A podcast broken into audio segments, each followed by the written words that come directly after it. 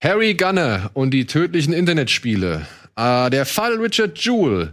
Eine Trailer-Weltpremiere. Die verschobenen Golden Globes und ja, ein Gedenken an einen doch sehr diversen Filmemacher. Das alles hier und jetzt bei Kino Plus.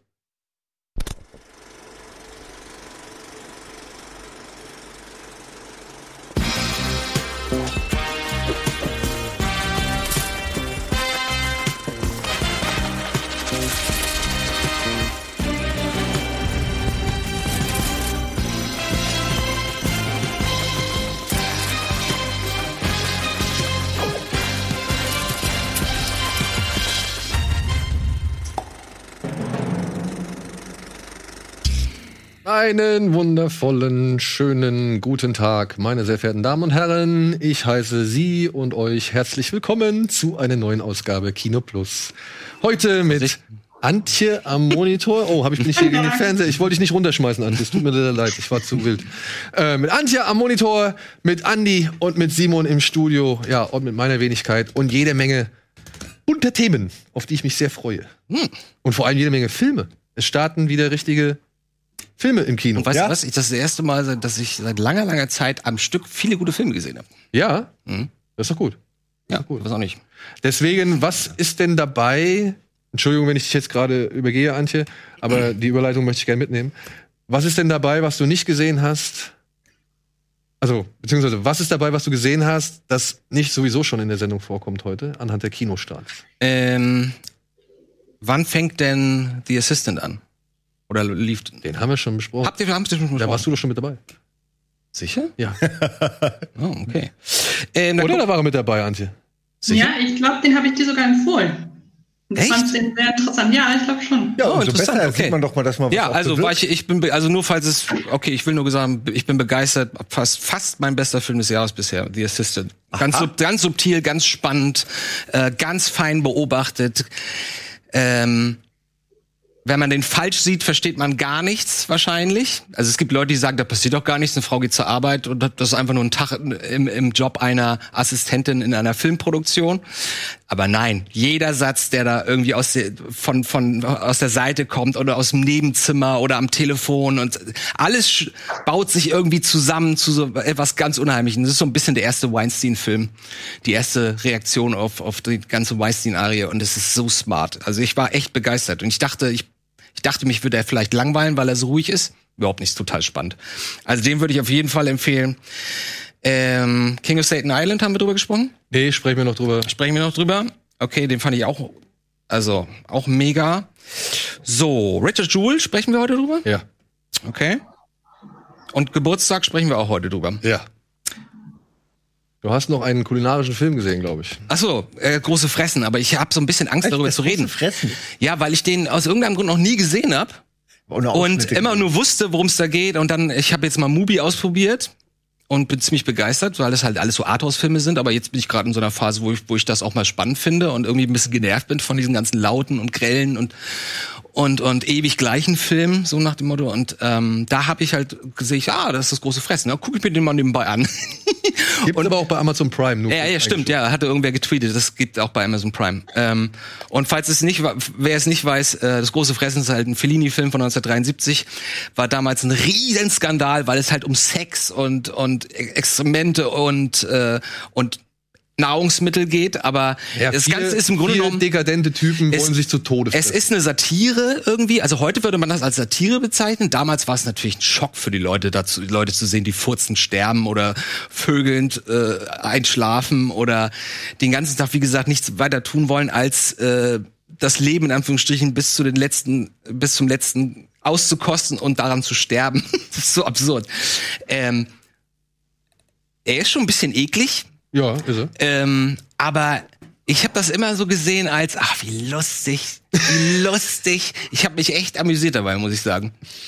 Also kann ich echt nur empfehlen, falls das mal jemanden interessiert. Aber mit Prime. Bedacht. Freunde, ne? Also wirklich, da sind Szenen dabei, die sind alles andere als angenehm. Fressen, Vögeln, sterben. Das ist der Inhalt des Films. Genau, Kotzen ist noch hier und da Ja, noch mit Kotzen, dabei. Furzen ist auch ein Riesenthema. Ja. Ich muss die ganze Zeit an, an, die Monty, an den Monty Python. Äh, Ja, Ja, aber das ist und auch, dieser Dicke mit dem Minzblatt und. ich würde sagen, das ist davon inspiriert, ehrlich gesagt. Ja. Äh, ich denke auch. Weil das ist das gleiche was. Thema. Reicher, der immer mehr will, mehr will, Ja, bis er mehr. platzt. Ich meine, so ist es halt. Ich hab, glaub, der lief, glaube ich, mal damals, ich meine sogar auf RTL. Was? Ja.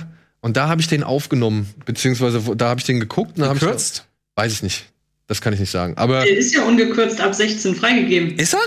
Ja, Ja. passiert ja auch nichts Schlimmes eigentlich. Also es ist ja alles es ist halt nur wirklich grotesk und dekadent. Es ist eine. Groteske, Entschuldigung, das Ja. ist be- der bessere Be Begriff. Das ist kein richtiger Film in dem Sinne, es ist eine Groteske. Und als sowas, und gerade wenn man sich, ich, das, ich, deswegen frage ich immer, von wann ist der Film? Mir hilft das total, das irgendwo in der Welt zu verorten. Und 1973 ist halt eine ganz andere Welt als heute.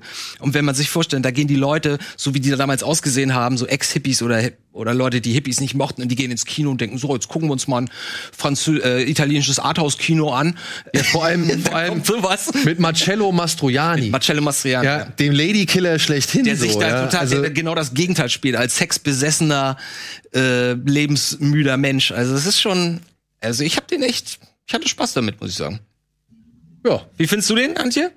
Ich habe ihn nie gesehen. Ach so. Ich, äh, das ist einer von den wenigen Filmen, die ich aber auch nicht sehen will. Irgendwie habe ich da Respekt vor.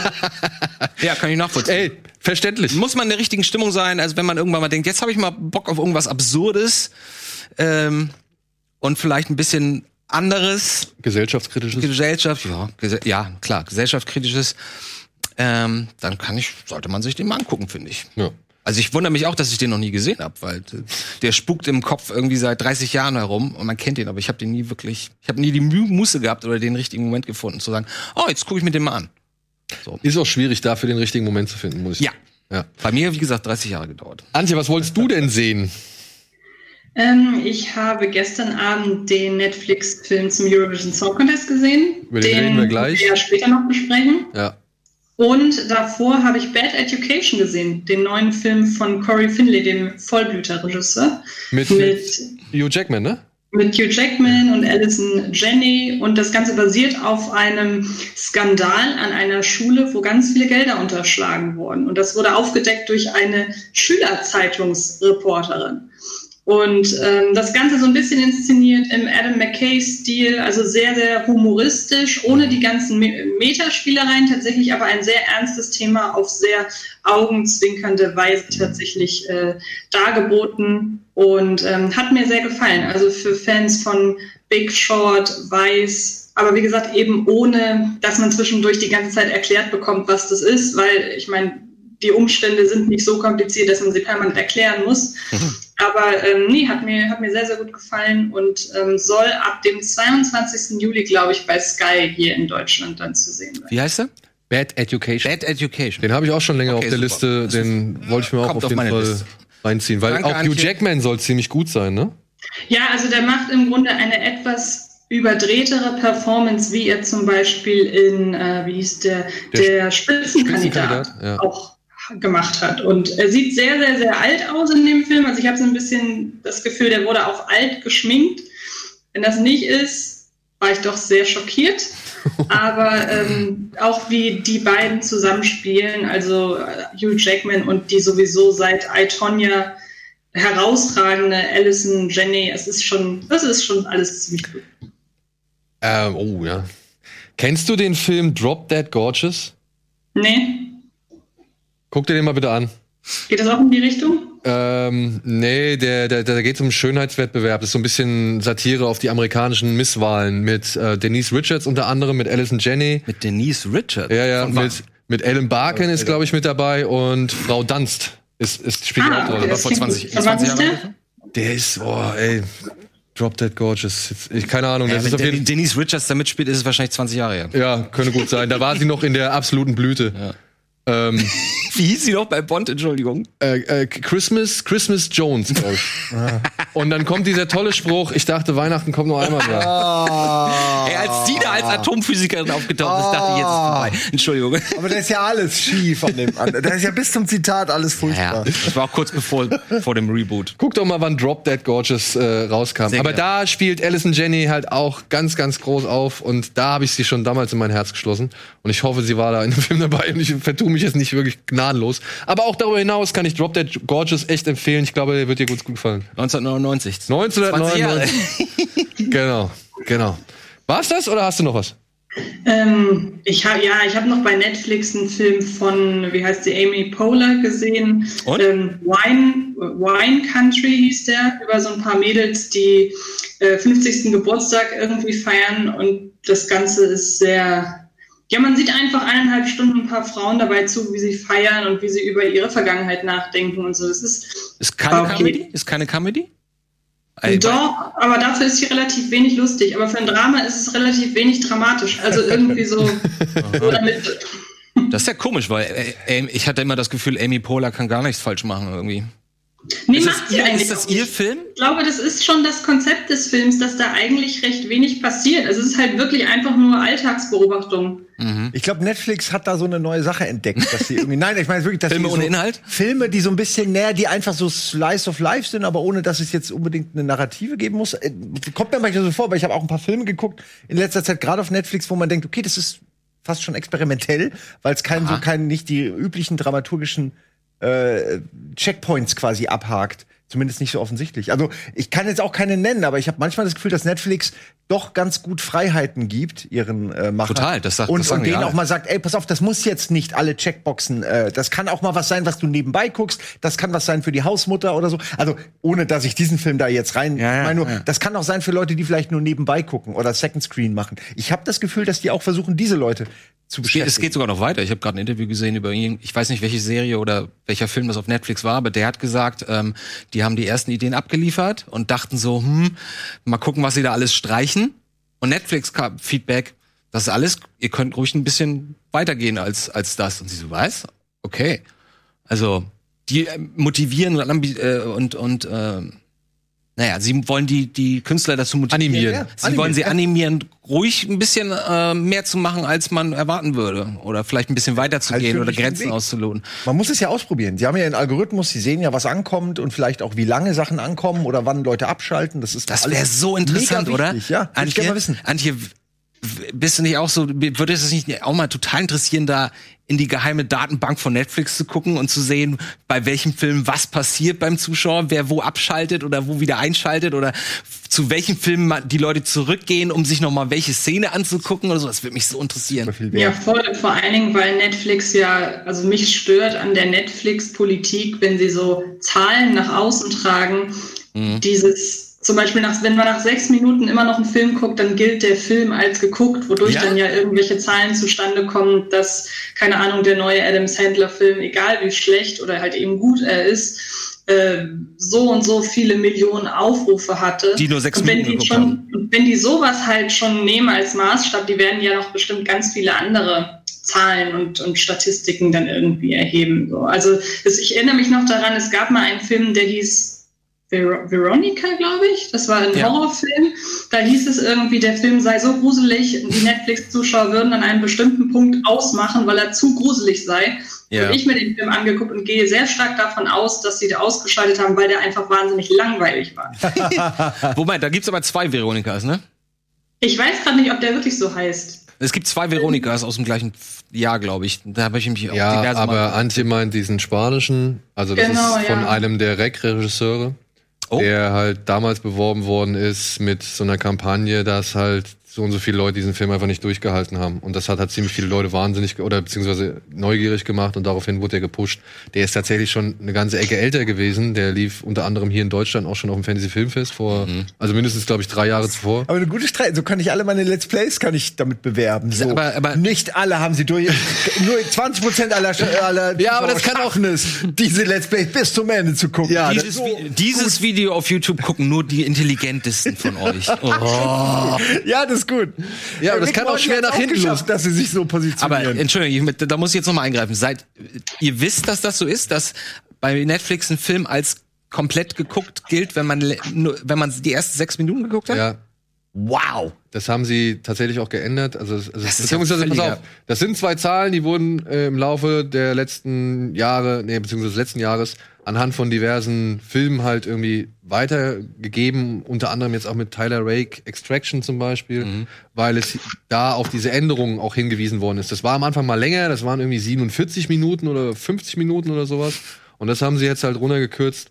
Und ich glaube, das ist sogar noch ein bisschen geringer, so von zwischen irgendwie zwei und sechs Minuten. Wenn du in der Zeit halt so lange dran bleibst, dann zählt der Film schon als geguckt. Das heißt, die ganzen Statistiken, die man von Netflix kennt, mit das ist der meistgesehenste Film und das, das ist im Grunde genommen alles, kann man alles Naja gut, das wissen das wir, das wissen wir so gesehen Ah, nicht, so weil jetzt auch nicht sagen. Weil vielleicht guckt ja Minuten. Net, ja, aber vielleicht guckt ja Netflix trotzdem oder kann Netflix trotzdem einsehen, wie lang jemand einen Film guckt. Und wenn sie halt zusammenrechnen, Ganz wichtig. wie viele Leute diesen Film dann halt zu Ende geguckt haben, nach diesen sechs Minuten zum Beispiel, ähm, ich glaube, daran können die bestimmt auch, oder machen die auch Ja. bestimmt gewisse Werte fest. Das glaube ich aber auch, dass so sechs Minuten eher die magische Grenze ist, wo Leute abschalten oder es bis zum Ende durchgucken. Das würde ich unterschreiben. Das würde zu YouTube-Video-Style passen, dass man so nach sechs Minuten sagt. Sechs Minuten ist im Grunde genommen Intro und die ersten zwei Szenen und mei- wir kennen das vielleicht ja von uns auch. Genau. Nix, oh nee, ist nix für mich. ich Oft weiß aus. man's dann auch schon, Oder, ja, hm.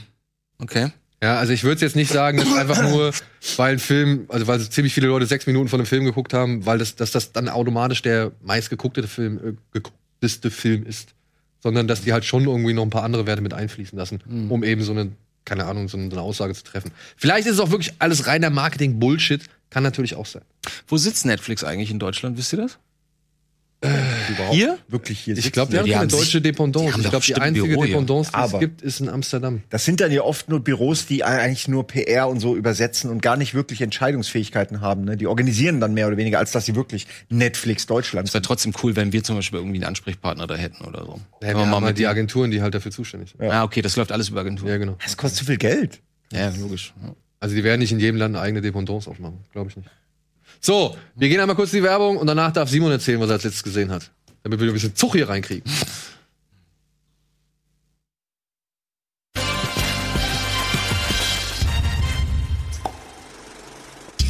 Hallo und willkommen zurück bei Kino Plus mit Antje, Andi, Simon und mir. Und hier sind jetzt bei Simon, der endlich mal erzählen darf, was er als letztes geguckt hat. Ich musste gerade kurz überlegen, was ich. Ich habe zwei Sachen gesehen. Der eine ist irgendwie, der lohnt sich nicht mal. Ich möchte nur den Titel nennen. Vielleicht hat ja jemand gesehen, Wrong Missy auf Netflix. Mit, mit, dem, mit dem David Spade, ne? Ja. Ja. Wo es darum geht, dass er eigentlich, er lernt eine wunderschöne, tolle, super smarte Missy kennen. Also die heißt so, mit der er irgendwie äh, ein tolles Date hat und dann lädt er sie ein zu einer Hochzeit und hat aber leider die falsche an. Er hat stattdessen halt leider mit, sich mit jemandem verabredet, die halt super nervig und anstrengend ist und die ist wirklich so wie in allen, also so wie man, wie eigentlich nur Kerle in Filmen anstrengend sind. Also Ja, ja. ständig irgendwelche dummen Sachen machend. Ähm, Wer spielt sehr expressiv. Ja, das weiß ich gerade nicht. Es ist nämlich eine Schauspielerin, die mir eigentlich gut gefällt, weil sie das echt gut macht, dieses, dieses Die- trollige. Wie heißt der Film? Ähm, Wrong Missy heißt er und die Dame kennst du unter anderem aus Jurassic World. Da hat sie mit in der Schaltzentrale gehockt. Das ist es. Aber man sieht sie, also ich habe sie zum ersten Mal gesehen in einer klamaukigen Rolle, wo es einfach nur darum geht, dass sie ein unglaublich anstrengender Mensch ist, der wie immer natürlich eigentlich ein nettes Herz hat, so, aber, aber einfach niemand mit. Ich wusste, dass sie die meint. Ich wusste, dass sie die verbringen will. Ja, sie, sie, sieht, sieht auch schon sie so sieht so aus, ein bisschen ne? aus wie Chelsea Peretti. Ich verwechsel die beiden leider immer mal hier und da ein Ey, bisschen. das dachte ich am Anfang auch. Ja, ja. War mein erster Gedanke, Moment, das ist doch hier Brooklyn Nein, nein, aber Genau, ist sie nicht. Sie hat, weil der Habitus so ähnlich ist. Ja, so das- dieses, ich bin der Allergeilste und hier und komm, ist doch alles nicht so schlimm und hier noch ein Gag, das irgendwie, ne? was sonst Kerle Genau sie. machen. Ja. Lauren Laptus. Lauren die die kenne ich auch unter anderem aus. Ich guck gerade, habt ihr mal ähm, bei Butter Binge Crashing besprochen? Die, die Stand-Up-Show von Ja, Jack Apatow? ziemlich früh, Ah, ich. vor, vor langer Ah, Zeit. okay. Da spielt sie nämlich auch mit. Ja, die macht viel. Sie macht viel. Ja. Aber das Problem ist immer, ich verwechsel sie immer mit Chelsea Peretti. Wie gesagt, ich, ich habe ähnliche Gedanken gehabt und also ich will es nicht zu lange machen, weil eigentlich will ich über einen anderen Film reden. Ich will nur sagen, er ist okay, aber irgendwie also ich habe ihn durchgeguckt und ich bin mir aber nicht sicher, ob ich den wirklich gut finden soll. Der ist halt unterhaltsam, halt ab und zu mal ein Lacher, aber er ist wirklich sehr plump, sehr vulgär und halt, es ist wirklich zu dieser Pipi-Kaka-Humor, wo ich eigentlich dachte, ich bin rausgewachsen. Wenn das jetzt ein, wenn das ein Kerl gespielt hätte, hätte ich gesagt, alles schon hundertmal gesehen, aber dadurch, dass es eine Frau spielt und Frauen sich zumindest in der Vergangenheit, seltener zum Affen machen in Filmen, hatte es einen gewissen Reiz, weil man das einfach seltener sieht. Mit Na, diesem gut. Geschlecht. Dass jemand, dass eine Frau wirklich einfach auf dumme Grimassen setzt und auf Peinlichkeiten in einem Film, habe ich nicht so häufig Ja, das, gesehen. letzte Mal haben wir das bei hier, wie heißt dieser Chick-Flick noch? Antje, vielleicht weißt du das, mit den vier Mädels, äh, ähm, Das Brautalarm? ich, war das Brautalarm, wo, de, wo das Mädel in, in die, in die, äh, in das Waschbecken kackt? Ja, Bruder. Ja, Brautalarm von Ja. Paul Feig. Okay, das klingt aber schon so ein bisschen auch wie Ja. Wrong Missy. Aber wie gesagt, mal, ich kann ihn, ich habe ihn geguckt. Ich würde mal sagen, eine 6 von 10, aber ganz ernst, ich weiß es Sechs nicht. von zehn ist auch ganz, das kann man ja ganz Okay, dann vielleicht eine nachgucken. 5 von Es war ein Man Film. machen, genau. Aber anderer Film, den ich eigentlich erzählen wollte, der mich auch äh, super interessiert hat, als ich direkt zum ersten Mal das Cover gesehen habe, war Underwater. Und das ist ein Film, Ach, der direkt an James Cameron, an The Abyss und andere äh, wirklich geile Filme unter Wasser erinnert. Hat ein bisschen so einen Alien-Touch, weil es geht natürlich um irgendwas, was ähm, unter Wasser schlummert. Ich hab den, freu mich und schon drauf. Das Dumme ist aber, also Kirsten Stewart ist dabei, spielt, finde ich, auch okay. Alles nicht wirklich, nichts ist wirklich schlecht, aber es ist halt irgendwie eine Mischung aus tausend Sachen, die man irgendwie alle schon mal gesehen hat. Und was Mhm. mich stört, es gibt eine Sache, die ich sehr gut finde, und zwar Kulissen und Requisite. Ich musste die ganze Zeit an dich Dann guck denken, ich mir Andi. an. Dann guck ich ich mir unscheiß, ich hatte die ganze Zeit im Film deine Stimme im Ohr, der sagt, ja, die Anzüge sind aber ganz schön geil, was sie da gebaut haben und so wie das aussieht. Ich habe die ganze Zeit dich gehört. Dieser Kein andere, über diesen anderen Film, ne? Nee, einfach nicht. So. Du, einfach, weil ich wusste, dass dir das so, dass du das so sagen wirst, ne? Weil die Kulissen sieht echt die- schön aus. Exakt. Es ist nämlich alles geil Sieht gebaut, cool aber ein bisschen seelenlos. Sie schaffen es nicht, finde ich, in dem Film wirklich Situationen zu schaffen, wie in The Abyss oder so, oder in einem vergleichbaren Film, dass man mit den Charakteren irgendwie mitleidet. Es fühlt sich alles so ein bisschen durchgescriptet an, so ein bisschen seelenlos gefühlt. Und, Und, ist es ist auch spannend? sehr vorhersehbar. ist er Also- spannend denn wenigstens? ja, das ist das Problem. Also so geil auch hier Kulissen, die Gänge, guck mal, wie viel Ausstattung, ne? Und diese Anzüge sind wirklich toll. Aber wann immer sie irgendwas machen, was unter Wasser spielt, was ja relativ häufig vorkommt, siehst du nichts. Es ist immer dunkel. Du siehst, und so sieht's ja nun mal in echt auch aus, Ja, aber ja. es ist ein Film. Es ist dunkel, neblig, sandig. Du siehst zwei Meter nach vorne, sie reden über irgendwas, ständig Wackelkamera. Du kriegst nichts mit von den Aliens oder ups. Aber gut, darum geht's ja gut, auch. Wird, auch eh schon. wird im Trailer aber auch. Also von von den von den äh, Unterwassermonstern, die da irgendwie noch äh, durch so ein Erdbeben quasi äh, Natürlich. äh, losgelöst werden, kriegst du halt wirklich kaum was mit und das finde ich super schade, weil bis dahin ist der Film wirklich gut, ähm, aber er er macht irgendwie wenig aus der aus dem Geld, was sie offensichtlich für das Set und für die Klamotten und für die Schauspieler hatten. Steven fand den auch ganz gut.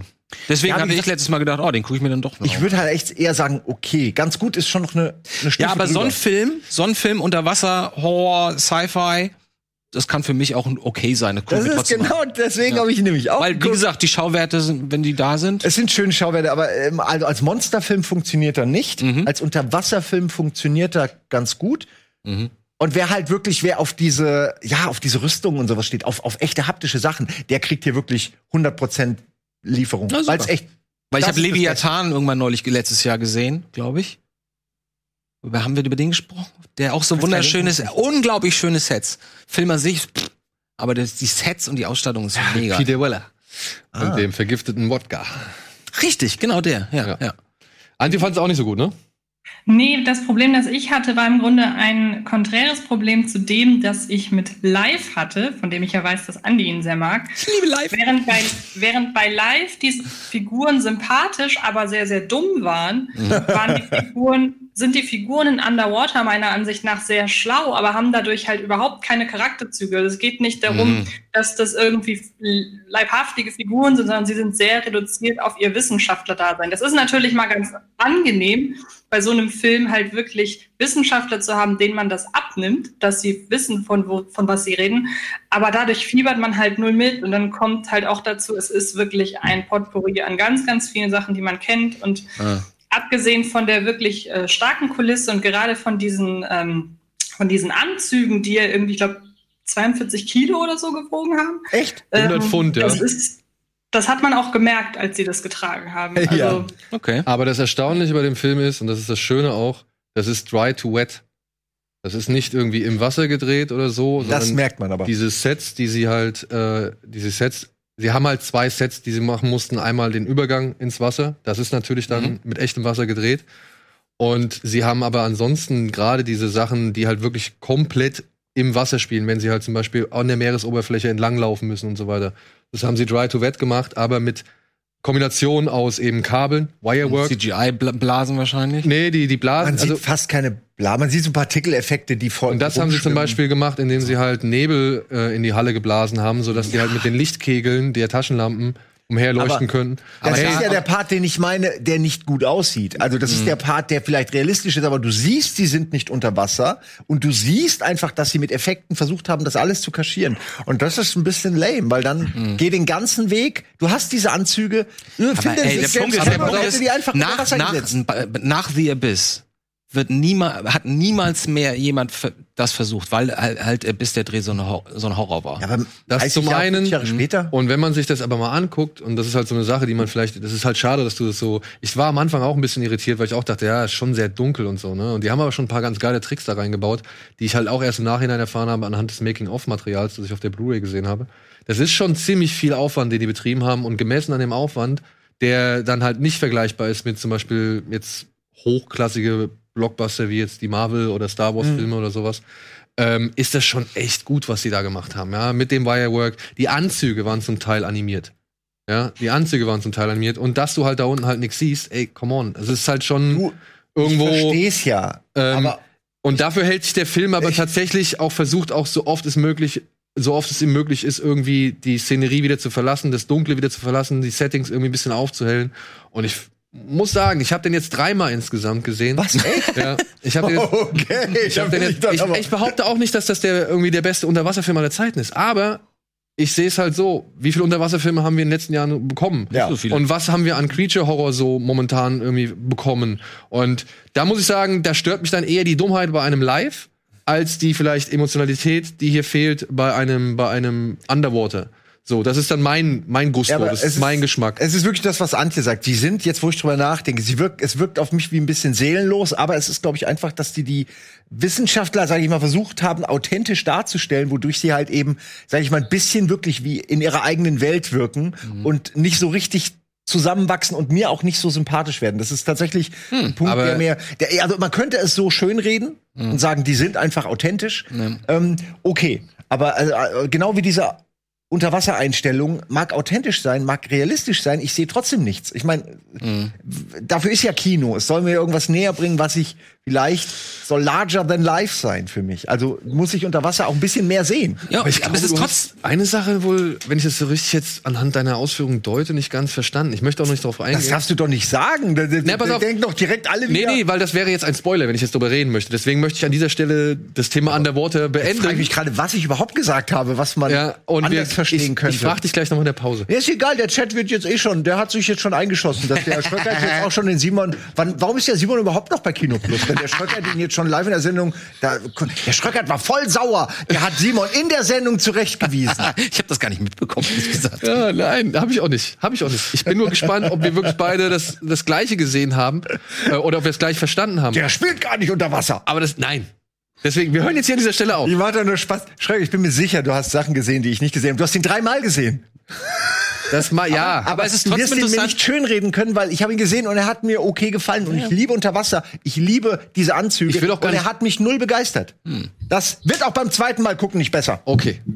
Und ich kann nur sagen, trotz all dem, was ihr jetzt in den letzten zehn Minuten darüber gesagt habt, ich habe trotzdem Bock immer noch auf den Film. Das ist ganz seltsam. Ey, ich habe deine Sätze alle schon im Ohr, ne? Ich Und den kannst du aber auch haben, meiner Ansicht nach. Äh, ich freue mich darauf. Ja, ja. So. Womit machen wir jetzt weiter? Ach komm, billig oder willig? Das war zu schnell.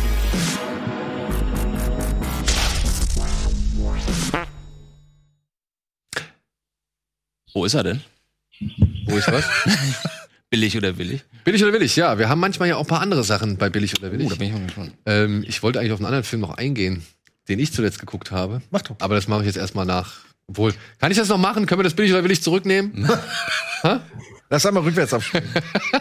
hey, ich habe mir tatsächlich noch einen Film angeguckt, ähm, den ich noch kurz hier mal einmal erwähnen wollte, weil es gibt ja immer wieder Leute, die auch gerne mal was über Anime-Filme hören möchten. Und dementsprechend habe ich einen Film gesehen namens Wonderland, das Königreich im Keller. Und den fand ich ganz nett. Der geht's, der handelt von einem jungen Mädchen namens Akame, heißt sie, glaube ich, die an einem Tag Schule schwänzen möchte, weil sie hat sich ziemlich beschissen gegenüber einer Mitschülerin verhalten. Und das schlägt ihr dann doch auf den Magen. Und deswegen hat sie keinen Bock, in die Schule zu gehen, ist aber auch gleichzeitig äh, ihr Geburtstag und deswegen wird sie von ihrer Mutter trotzdem noch mal losgeschickt, denn sie soll nämlich in so einem Laden für unfertige Dinge, betrieben von der Freundin der Mutter, soll sie ihr Geburtstagsgeschenk abholen. Und das macht sie dann auch, obwohl sie eigentlich keinen Bock drauf hat, weil sie sagt, ey, wie bekloppt ist denn das? Ich soll mein eigenes Geburtstagsgeschenk abholen. Und dann geht sie da hin und ihre Tante oder Freundin, die Freundin der Mutter ist halt so ein bisschen quirlig und aufgedreht und so und sagt auch ihr zu ihrem Kunden, hier, nehmen Sie mal die Lampe mit nach Hause, gucken Sie, wie sie ist und wenn sie Ihnen gefällt, kommen Sie zurück und bezahlen die und so. Naja, und dann möchte es das Schicksal, dass Akame auf so einen Stein fasst, in dem genau irgendwie ihre Hand reinpasst. Und plötzlich geht die Kellertür in, in dem, im Fußboden geht einfach auf und da kommt ein Mann mit Zylinder raus und stellt sich als Alchemist vor, namens, boah, jetzt habe ich den Namen vergessen. Hippokratus oder so heißt er, Hm. glaube ich. Und der sagt, ey, wir brauchen Akame, denn sie ist die Göttin des grünen Windes und sie muss halt uns helfen, unser Königreich wieder in Einklang zu bringen. Naja, und dann steigen sie halt eben durch dieses, durch diese Kellertür hindurch und landen halt in einer völlig neuen Welt. Und dann passiert eigentlich ziemlich viel, was man jetzt tatsächlich als Miyazaki Mhm. oder Ghibli-Abklatsch oder Klon bezeichnen würde. Und dem will ich auch gar nicht irgendwie widersprechen. Aber manchmal muss man auch nicht wirklich viel mehr machen, denn ähm, das funktioniert eigentlich ganz gut. Es sind ein paar nette Figuren dabei. Es sind, die Welt ist ein bisschen karger und nicht ganz so detailliert. Aber letztendlich ist das so, so, so eine typische Reise, Heldenreise bis zu einem gewissen Punkt. Es sind gewisse Sachen auch schon relativ früh offensichtlich, wenn man sich ein bisschen genauer mit der Geschichte, die zum Beispiel auch der Alchemist dann erzählt, beschäftigt. Äh, wenn man darauf achtet, was er so erzählt, dann kommt man hier und da doch relativ früh zu einigen Erkenntnissen. Aber alles in allem sieht schick aus, ist farbenfroh, ist so richtig, ja, so eine gezeichnete Kuscheldecke. Einfach. Ja, was man machen kann. Wonderland. Ja, ich wollte gerade fragen, ob es gezeichnet ist, weil gestern gab es die Ansage, äh, Ghibli macht ihren ersten CGI-Film. Und jetzt sind wir wieder bei billig oder willig. Ach so. Ah!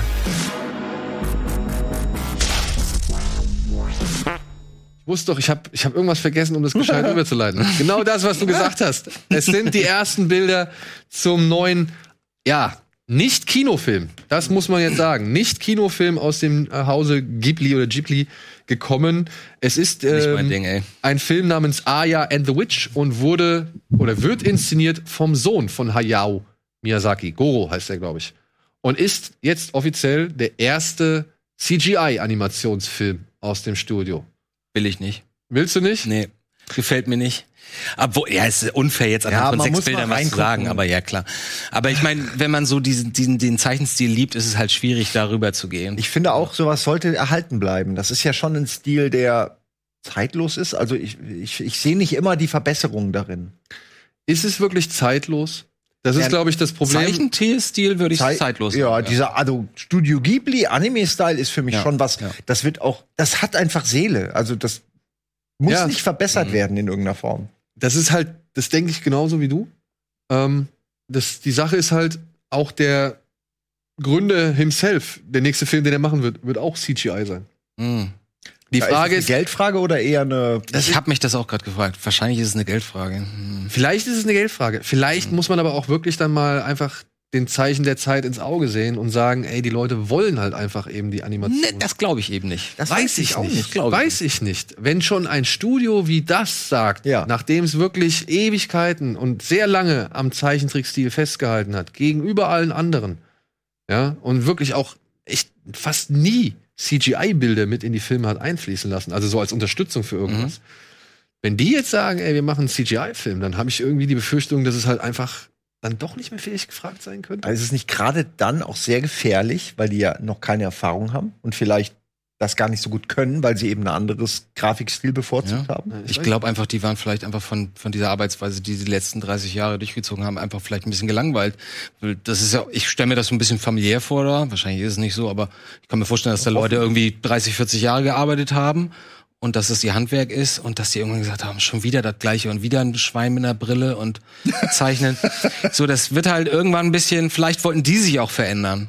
Weil ich kann mir nicht vorstellen, das ist halt zeitlos. Ich meine, das war auch der, das war so ein bisschen das Alleinstellungsmerkmal von, von Ghibli. Der, die Schönheit die, der Zeichnung. Und ich meine, wenn mir das anguckt, natürlich ist es lustig, so ein Howard Stern-Verschnitt da unten links oder Joey Ramone-Verschnitt oder was es ist, zu haben. Aber gerade wenn ich mir die, die Frau unten, unten links angucke, Ich weiß nicht, es ist, es Ah, ist, es äh, könnte von überall kommen. Ja. Es könnte wirklich von überall kommen. Das Ja. ist halt, das ist halt auch so ein Ding, ne? Das könnte jetzt, keine Ahnung, das könnte vielleicht auch der neue Lupin-Film sein ja. oder äh, Alles. Pets oder sonst Ich irgendwas. meine, die versuchen ja immer irgendeinen gewissen Grafikstil, also bei diesen drei, bei diesen Animationsfilmen. Und Ja. das könnte halt leider von mal ein bisschen, glaube ich, ist am, am Gesicht irgendwie erkennen zu können, dass das so Ghibli-Style ist, aber das ist, könnte auch was anderes. Also ich bin mir ziemlich sicher, dass wenn ich meine, das ist immer noch Studio Ghibli. Wenn die einen Film abliefern, wird der Film inhaltlich und vielleicht erzählerisch und äh, von der Kreativität her sicherlich ein toller Film sein, könnte ich mir vorstellen. Aber rein geschmäcklerisch, was den Stil angeht, bin ich da jetzt gerade überhaupt nicht. Was hast du, Antje? Mich erinnert der Stil an einen Film, der, ich glaube, 2013 oder so rauskam. Der hieß Jack und das Kuckucksuhrherz. Ich weiß nicht, ob den einer von euch gesehen hat. Das Nie war so ein ganz kleiner Animationsfilm. Nee. Und sagt findest du das gut oder findest du das schlecht? Das hat mir persönlich nicht gefallen. Das kann aber auch daran liegen, dass ich den Film an sich nicht mochte.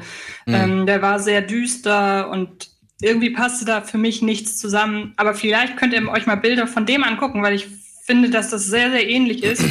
Und ansonsten zu der, zu der Frage, ob's, ob Zeichentrick so gesehen noch, ähm, noch angemessen ist. Ich meine, man kann ja den Erfolg von einem Film wie äh, Your Name oder auch Weathering with You hierzulande. Äh, vielleicht nicht unbedingt, weil da ist es ja doch relativ beschränkt, was die Zuschauerzahlen angeht. Aber gerade da, wo die Filme auch gemacht werden, im asiatischen Raum, da sind die ja immer noch extrem erfolgreich. Gerade die beiden gerade genannten. Deshalb würde ich jetzt vielleicht nicht unbedingt dazu tendieren zu sagen, dass man es wegen des Erfolges macht. Mhm. Also ja, ja. aber auch da würde ich noch mal hinzufügen, dass auch Weathering with You oder Your Name deutlich und ich hoffe, ich erzähle jetzt keinen richtig allzu großen Bullshit, aber jetzt für meine Wahrnehmung dann auch äh, im Verhältnis gesehen mehr auf CGI Animationen oder CGI Hilfsmittel zurückgreifen als noch die bis die gibt die Filme bisher. So, ja, also die haben sich dem Ganzen schon eher, sag ich mal, geöffnet und das Muss hatte man dann im, im Hinblick auf Fahrzeuge oder so? Oder zum Beispiel ja. oder auch Kulissen. Weil das haben sie ja früher gemacht, ne? wenn Autos oder Flugzeuge.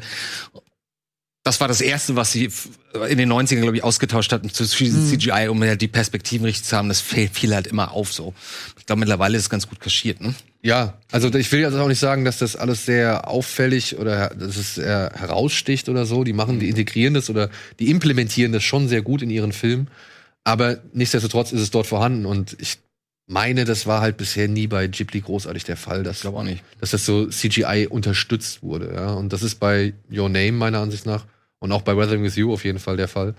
Und ähm, ja, ich, ich, ich hoffe auch, dass der Zeichentrickstil weiterhin und nach wie vor erhalten bleibt und dass es nicht irgendwie Ich hoffe es auch echt. ein Aussterben bedeutet. Weil das wenn ist jetzt schon ein, also gerade diese Institution sich dagegen entschließt. ich bin mir gar nicht mehr so sicher, ob das äh, so viel unaufwendiger ist, komplett in Richtung CGI zu gehen als vorher, weil das ist natürlich trotzdem alles schon ohnehin digital. Ich meine, da sitzt ja niemand an so einem Reißbrett Ja, und, ja, so ist- und macht hier so wie ist ja schon viel Disney. automatisiert worden von den Prozessen. Klar, das läuft ja schon seit 20 Jahren so oder noch länger. Aber ähm, ich glaube, das ist vielleicht wirklich eine rein stilistische Entscheidung. Vielleicht ist es gar nicht mal eine finanzielle. ich meine, Vielleicht wollen sie auch mal testen, wie funktioniert das, wie kommen wir ran an Kann das, an das Ist- Medium. ja. Okay, aber Es könnte tatsächlich wirklich ein Test sein, weil der Film kommt, wie gesagt, nicht ins Kino, sondern wird exklusiv bei einem Fernseh, bei einem japanischen Fernsehsender landen. Aber du sagtest, das ist der Sohn? Das ist der sagt- Sohn. Ist das der Sohn, der kurz die Firma übernommen hatte, bevor der Vater wieder reinkam?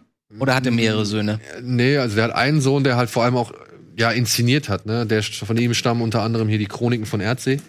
Den hat er gemacht. Mhm. Und ähm, der sollte mal so, ja, klar, weiß ich nicht, ich glaube, er sollte mal einfach das Studio weiterführen, aber das hat halt Hat er, nicht. glaube ich, hat er doch zwei Jahre gemacht. Ja, ja, aber das hat halt dann irgendwie, wurde dann, glaube ich, eingesehen, dass es nicht anhand der Werke irgendwie funktioniert. Ah, okay. Ja. Ich glaube, du brauchst bei denen, oder die brauchen, glaube ich, diese Galionsfigur, die halt immer wirklich ein Prestigebrett raushaut. Der lebt auch nicht mehr lange, der ist auch schon Ende 80, oder? Ja, ja, der ist 80, ja. Ach, er 80 oder Ende 80? Also über 80, glaube ich. ich.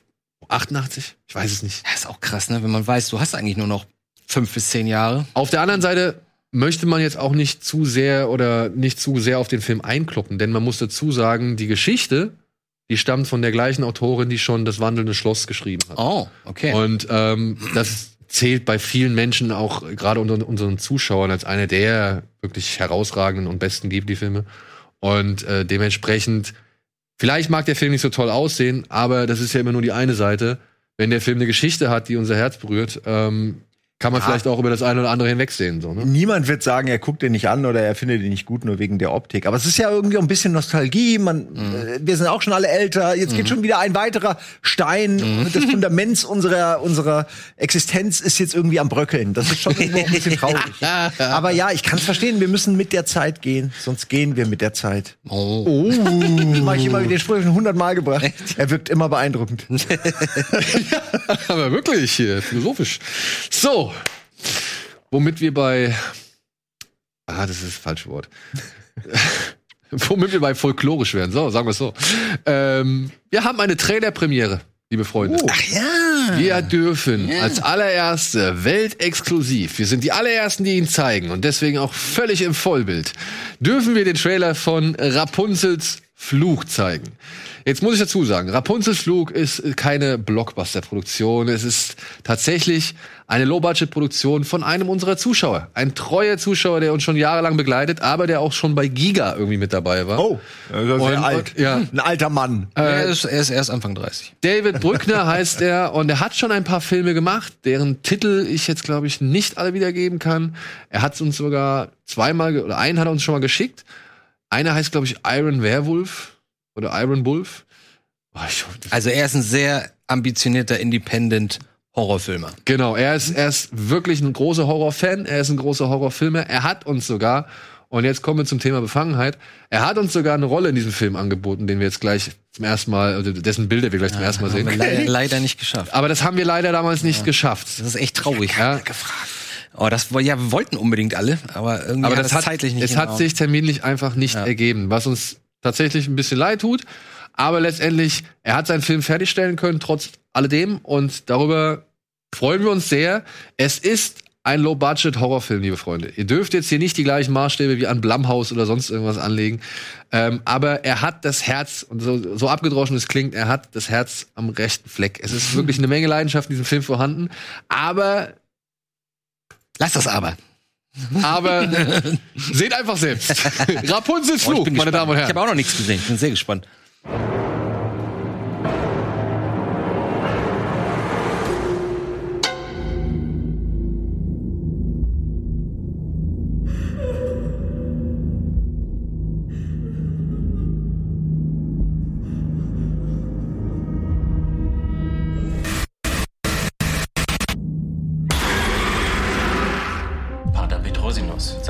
Das Schloss für Ewigkeiten unbewohnbar zu machen. Es war schließlich ein Ort, an dem lange Zeit im Geheimen unautorisierte Exorzismen durchgeführt wurden. Die Kirche wusste davon nichts.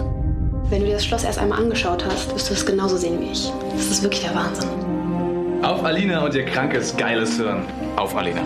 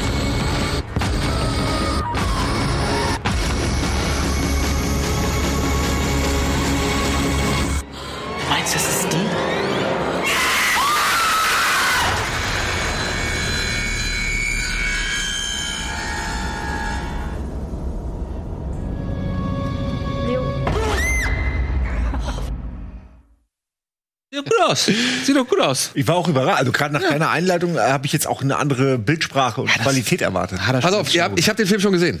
Ach so. Ich habe den Film schon gesehen. Okay. Ähm, ich kann halt schon ein bisschen aus dem Nähkästchen plaudern. Das ist das, Sie will Pla Rache. es ist das Plakat dazu. Ey, der Film hat halt hier und da inszenatorisch schon ein paar Macken. So, das kann man, ne, das habe ich ihm auch gesagt. Also wir sind da wirklich fair miteinander umgegangen. Es gibt aber tatsächlich einen schönen Moment, der wirklich, der wirklich an One Cut of the Dead mich erinnert hat. Ah, okay. Ja, also gerade wie mit dem Moment gespielt wird, wie er in Bezug und Kontext gesetzt wird zum Rest der Geschichte und so weiter. Ich hoffe, du siehst es ähnlich und du wirst dich auch ein wenig darüber, also du wirst auch Spaß damit haben. Es gibt ein paar echt schöne Splatter-Effekte in diesem Film. muss man auch mal sagen. Also da wird einmal oder ein paar Mal wirklich schon ordentlich gesaftet. So.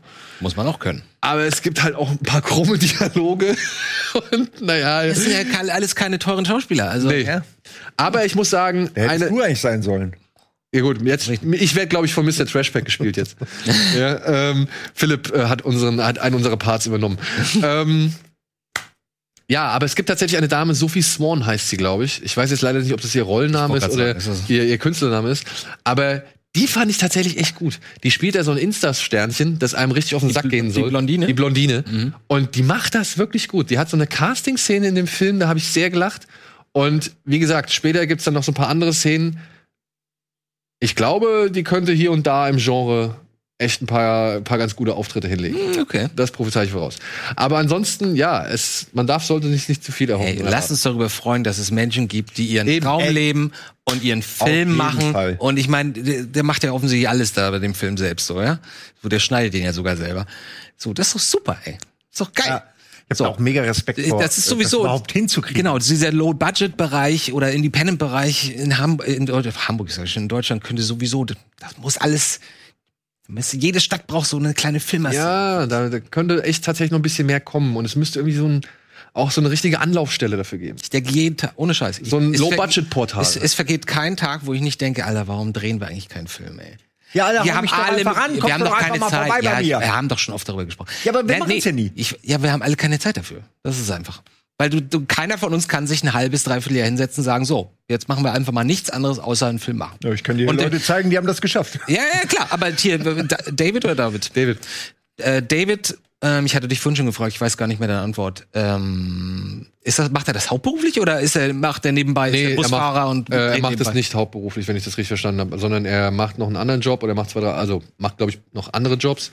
Äh, unter anderem im Bereich Kamera, wenn ich das richtig verstanden Ah, okay. habe. Und Mhm. das ist halt dann Leidenschaft. Ne? Also die haben halt Geld zusammengekratzt, die haben ein bisschen Förderung gekriegt, die haben ein paar Sponsoren gekriegt, die haben Ach, irgendwie er hat unterstützt- Förderung bekommen. Ich weiß nicht, ob's, also nee, nee, nee, keine richtige, also ich glaube keine staatliche Förderung in dem Sinne, sondern halt irgendwo von, von der einen oder anderen Stelle. Also die hatten nicht viel Geld zur Verfügung, aber man muss echt sagen, er hat mir das gesagt, was sie an Geld hatten und das war echt nicht viel und dafür ist es ordentlich. Ihr habt am Anfang diese Szene gesehen, wo der Mann um die Ecke kommt und die, die Frau in diesem Gewölbe ähm, Ja. nur von hinten sieht. Mit dem so. Bogen über. Genau, mit dem Bogen. Mhm. Ey, das ist tatsächlich, das kommt im Film echt gut rüber. Ja? Das kommt echt gut rüber. Wie es aufgelöst wird, ist halt die andere Sache. Da muss man halt. Ja, wie gesagt, das sind keine Leute, die das seit 30 Jahren in Hollywood mit, mit dem zehnfachen Budget machen. Genau. Das muss man genau. immer so in Relation sehen. Aber gerade so dieser Auftakt dazu, den fand ich echt, das war schön in Szene gesetzt. Schöne Bilder. Ich freue Teilweise. mich immer, sowas zu sehen. Ja, ich auch. Deswegen, hey David, wir drücken dir die Daumen. Äh, wir können gerne bestimmt noch die eine oder andere Aktion irgendwie kriegen. Beziehungsweise vielleicht noch irgendwie organisieren, dass er vielleicht mal herkommt, ein bisschen was erzählt. Auf jeden Fall. Ich was das gemacht total hat. interessant zu sehen. Ähm, das, das ist schon mal interessant. Es ist vielleicht auch für den einen oder anderen, der sich halt schon immer mal gefragt hat, ey, kann ich das selbst machen? Soll ich das vielleicht mal selbst machen? Ist das vielleicht ja auch mal eine Motivation oder zumindest mal so ein Informationsraster, an dem man sich ein bisschen orientieren kann, um zu sagen zu können, ey, was brauche ich, was will ich eigentlich machen, wozu bin ich in der Lage? So. Und das finde ich dann, äh, das wollen wir auch hier fördern. Halt, wir müssen die Leute erinnern, dass jeder eine professionelle Filmkamera mittlerweile in der Tasche hat. So. Und ich meine, Tangerine wurde mit dem iPhone vor sechs Jahren Und der hat es gedreht. ins Kino geschafft. Ja gut, das war natürlich auch ein Hype mit, oh, der erste iPhone-Film und so, Ja, klar. aber Steven Soderbergh hat es danach auch nochmal gemacht. mit welchem? Dem, wie hieß der? Unsane, glaube ich, Unsane. ne? Unsane, genau, Unsane. Unsane? Ja. Der auch nicht verkehrt ist. Ich wollte gerade sagen, die habe ich doch. Der halt das gleiche Soderbergh wie, wie viele andere Soderbergh-Filme hat. Er weiß nicht, wie er es am Ende irgendwie richtig zu Ende bringen soll, aber der vorher schon echt ganz gut ist. Was? Beim Virenfilm hat er es geschafft. Beim Virenfilm hat er es Der geschafft. Virenfilm endet, das die letzten 30 Sekunden vom Virenfilm finde ich immer noch super. Aber wie hieß der, ähm, wie hieß der Film mit der, mit der Pharmaindustrie? Oh, Side Effects. Side ja, Effects. Side Effects. Den hat er meiner Ansicht nach nicht Ja, vernünftig zu der Ende hat ungefähr drei Viertel des Films sind mega und am Ende ist es irgendwie. Meinst du Contagion jetzt von? Nee, Contagion war gut. Ah, die letzten Contagion. 30 Sekunden meinst du? Dieses so, der, Contagion? wo, wo der erste Tag. Der Film Ja, fängt ja. ja an mit zweiter Tag. Ja, ja. Und ganz am Okay. Ende, in den letzten Ich- drei Sekunden. Aber gut, dass ich das Tag. aufgrund dessen mir, mir arbeiten konnte, weil ja, das fand ich nämlich auch richtig Ja. geil. Das Ja. Ende ist Hammer. Ja. Andi, was, dein, was ist dein Eindruck zu Rapunzels Fluch? Also er sieht äh, wesentlich besser aus, glaube ich, als ne, als es die Dialoge ankündigen zu sein. So. Also ich glaube, der Film ist inszenatorisch besser, als er geschrieben ist. Sagen wir mal so. Ja, dem kann ich zustimmen. Es ist, glaube ich, aber auch echt schwer, mit, mit Amateurschauspielern dann auch noch ein Skript, was, was äh, halt nicht von einem Profi, sag ich mal, der das vollberuflich macht, geschrieben ist, das dann authentisch rüberzubringen. Das ist schon fast, fast Glück. Ey. Äh, weil weil du musst ja eigentlich so viel ausprobieren. Es sei, denn, es sei denn, der Film heißt Star Wars. Was glaubst du, wie die damals alle am Stett standen und keiner wusste, wie sie das sagen ja, sollen? Also der hätte auch scheiße werden können, wenn der nicht im Schnitt. Der war äh, scheiße bis, bis fünf ja. Minuten vor Ende. Meine ich ja, genau, Also bis fünf Minuten vor worden Release, ja. Gut, das so viel zu Rapunzels Fluch. Wir wünschen, wir drücken die Daumen. Wann kommt denn der, warte mal, wann, wann kommt denn der wohin? Oder woraus? Der kommt im August, soweit ich, warte mal, er hat Kommt der, hat er einen kleinen Release oder kommt Der kriegt einen kleinen Release. Er ist sogar schon auf, auf Amazon gelistet. Ach was? Ja, ja, auf Amazon ist er schon Alter, gelistet. Amazon hat ihn gekauft, oder was? nee, da, da ist er schon so gesehen erhältlich. Jetzt, ah, jetzt muss ich die Nachricht nochmal. Pass auf, Mann, ich, ey. wir gehen Also einmal kurz. Hier, Andi, Ey. wichtig ist, dass Ja. wenn du einen Film machst, dass Siebter- du mich fragst. 7. sowieso. 8. 7. August kommt er raus. Auf Amazon. Ja, zum Beispiel. Oder Ja. halt on demand, die DVD, VOD, keine Ahnung.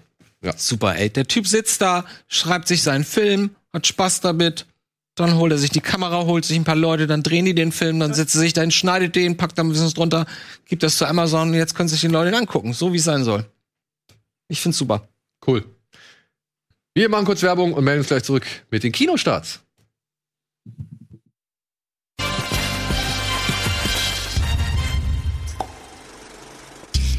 Hallo und willkommen zurück zur aktuellen Ausgabe Kino Plus mit Antje, Andi, Simon und mir. Und ja, mit den aktuellen Kinostarts, obwohl ich das schon fast nicht mehr so richtig sagen möchte, denn es sind ja auch mittlerweile noch ein paar andere Starts mit dazugekommen. Deswegen, hier sind die Kinostarts oder Schrägstrich Filmstarts der Woche.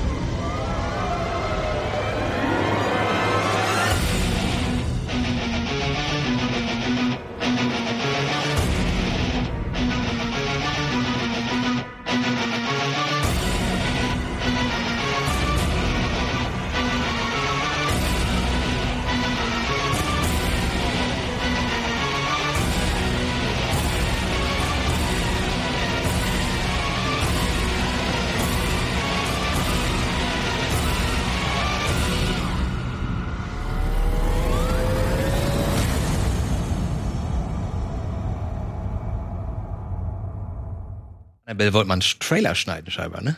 Hat das Annabelle geschnitten? Ja, ich denke schon. Ja, War gut. gut. War gut. Ja. Ah, das Gesicht am Ende. Hast Das du das Gesicht? Das Gesicht am Ende war, war Joel, Richard Joel. Das war Jewel? Ja. Glaube ich schon, ne? Echt? Aber wo kommt das denn? Also die, an die Szene kann ich mir im Film nicht Ich erinnern. kann mich auch nicht erinnern. Ich vermute mal, das ist nur für den Trailer oder so. Weißt du, so ein Okay. Porträt oder Ja. sowas, was sie einfach nur dafür gemacht haben. Hast du ihn gesehen? Äh, Ich habe alle ge gesehen. Für ich arbeite den Shit durch. Gestern Abend noch bis 2 Uhr. Ja, ich auch Sogar bis den, 2 Uhr. Den Ich auch Geburtstag gestern bis 2 Uhr. äh, habe ich geguckt, wo ich echt dachte, was soll ich gucken? äh, aber ich habe es geguckt. Ja, ich würde tatsächlich mit einem Film erst beginnen. Ich weiß nicht, Antje, hast du Gypsy Queen gesehen? Nein, leider nicht. Ja, ich nämlich leider auch nicht. Aber der klingt für mich nach einem Film, auf den ich Bock hab. Da geht's nämlich um eine, ja, eine junge Frau aus einer Roma-Gemeinde, die von ihrem Vater verstoßen wird, ähm, weil sie halt schwanger geworden ist, ohne dass sie einen Ehemann hat. Und die lebt jetzt halt mit ihren Kindern in Hamburg und ja, Ach, ist ein deutscher Film? Ist ein deutscher Film, Ach, ist cool. fasziniert vom Boxen, Ach, was. ähm, hält sich immer so ein bisschen in der Ritze auf und trainiert da und wird dort von einem Trainer entdeckt, der jetzt hier? halt quasi sie, ja, Tobias, Tobias Moretti, Moretti, ne? ja, der sie jetzt quasi dann, ähm, ja, und ihr seine Fittiche nimmt. Jetzt mag man natürlich im ersten Moment, im ersten, in der ersten Linie Million Dollar Baby. Nee, nee, die, die türkische Boxerin hier ist doch fast genau die Geschichte. Ich dachte Ist das gerade, ist das, ist das vielleicht deren Geschichte? Ja, weiß ich nicht. Also, Oder ist sie Roma? Nee, sie ist sie ja wird jetzt nicht, sie wird Ist nicht Türkin damit in? Verbindung Ich gebracht. türkischstämmig. ja, Weiß türkischstämmig? auch nicht genau. Also sie wird jetzt nicht einmal irgendwie, Aber wie war denn mal der Name, ne? Der, Ich guck grad mal nach. Ten- Tankeki, Ten- Tenkeki, ja. Kentekian. Ist irgendwie Susi Kentekian oder Guck so? mal gerade. Ja. Ähm, Ja. Wie gesagt, ich habe den Film Susian, Susiana Kantekian. Äh, Kantekian. Kantekian. Gut, wunderbar. Ähm, Habe ich nicht gesehen, aber wie gesagt, soll auch nicht nur oder soll halt nur an der Oberfläche mit Million Dollar Baby vergleichbar sein. Von wegen alter Trainer nimmt junge Frau, sag ich mal, äh, unter seine Fittiche. Aber spielt halt mit ganz allen anderen kulturellen Hintergründen und Situationen und zeigt halt wohl eine Frau, die halt auch echt arg gebeutelt ist und einfach jetzt für ihren Stolz und auch für ihre Rechtschaffenheit oder beziehungsweise für ihr, für ihr Glück kämpft, ja. Ja, man kriegt auch nicht viel mit über Roma und deren Kulturkreis und, und Gesellschaftsordnung und alles klar. Es gab ein, zwei Filme so, jetzt in letzter Zeit, aber viel mehr weiß ich eigentlich nicht. Und ich finde das eigentlich sehr interessant, dass jetzt auch mit, Ja. mit Hamburger Setting ist noch mal irgendwie äh, ein Grund mehr, es anzugucken für mich. Total, wer hat denn da Regie gemacht? Ähm, oh je, warte mal. Ähm, Hüseyin Tabak. Aber ich habe noch nie was von dem Projekt gehört. Bin gerade total positiv überrascht, Ja, dass, dass sowas kommt. Und Frau I Alina Ioana Serban, die die Hauptrolle spielt, die wurde jetzt halt schon für Filmpreis vorgeschlagen, also war nominiert und so weiter. Also die soll vor allem auch einen sehr starken Eindruck hinterlassen haben. Und was mich halt auch interessiert, der, da gibt's wohl einen Kampf drin, ähm, der in einem, wie bei Creed, in einer Aufnahme inszeniert worden ist, ohne Schnitt. Und das sind alles so Ingredienzien, die mich tatsächlich sehr an diesem Film reizen. Ich weiß nicht, wie geht's geht, wie, was bei dir, Antje?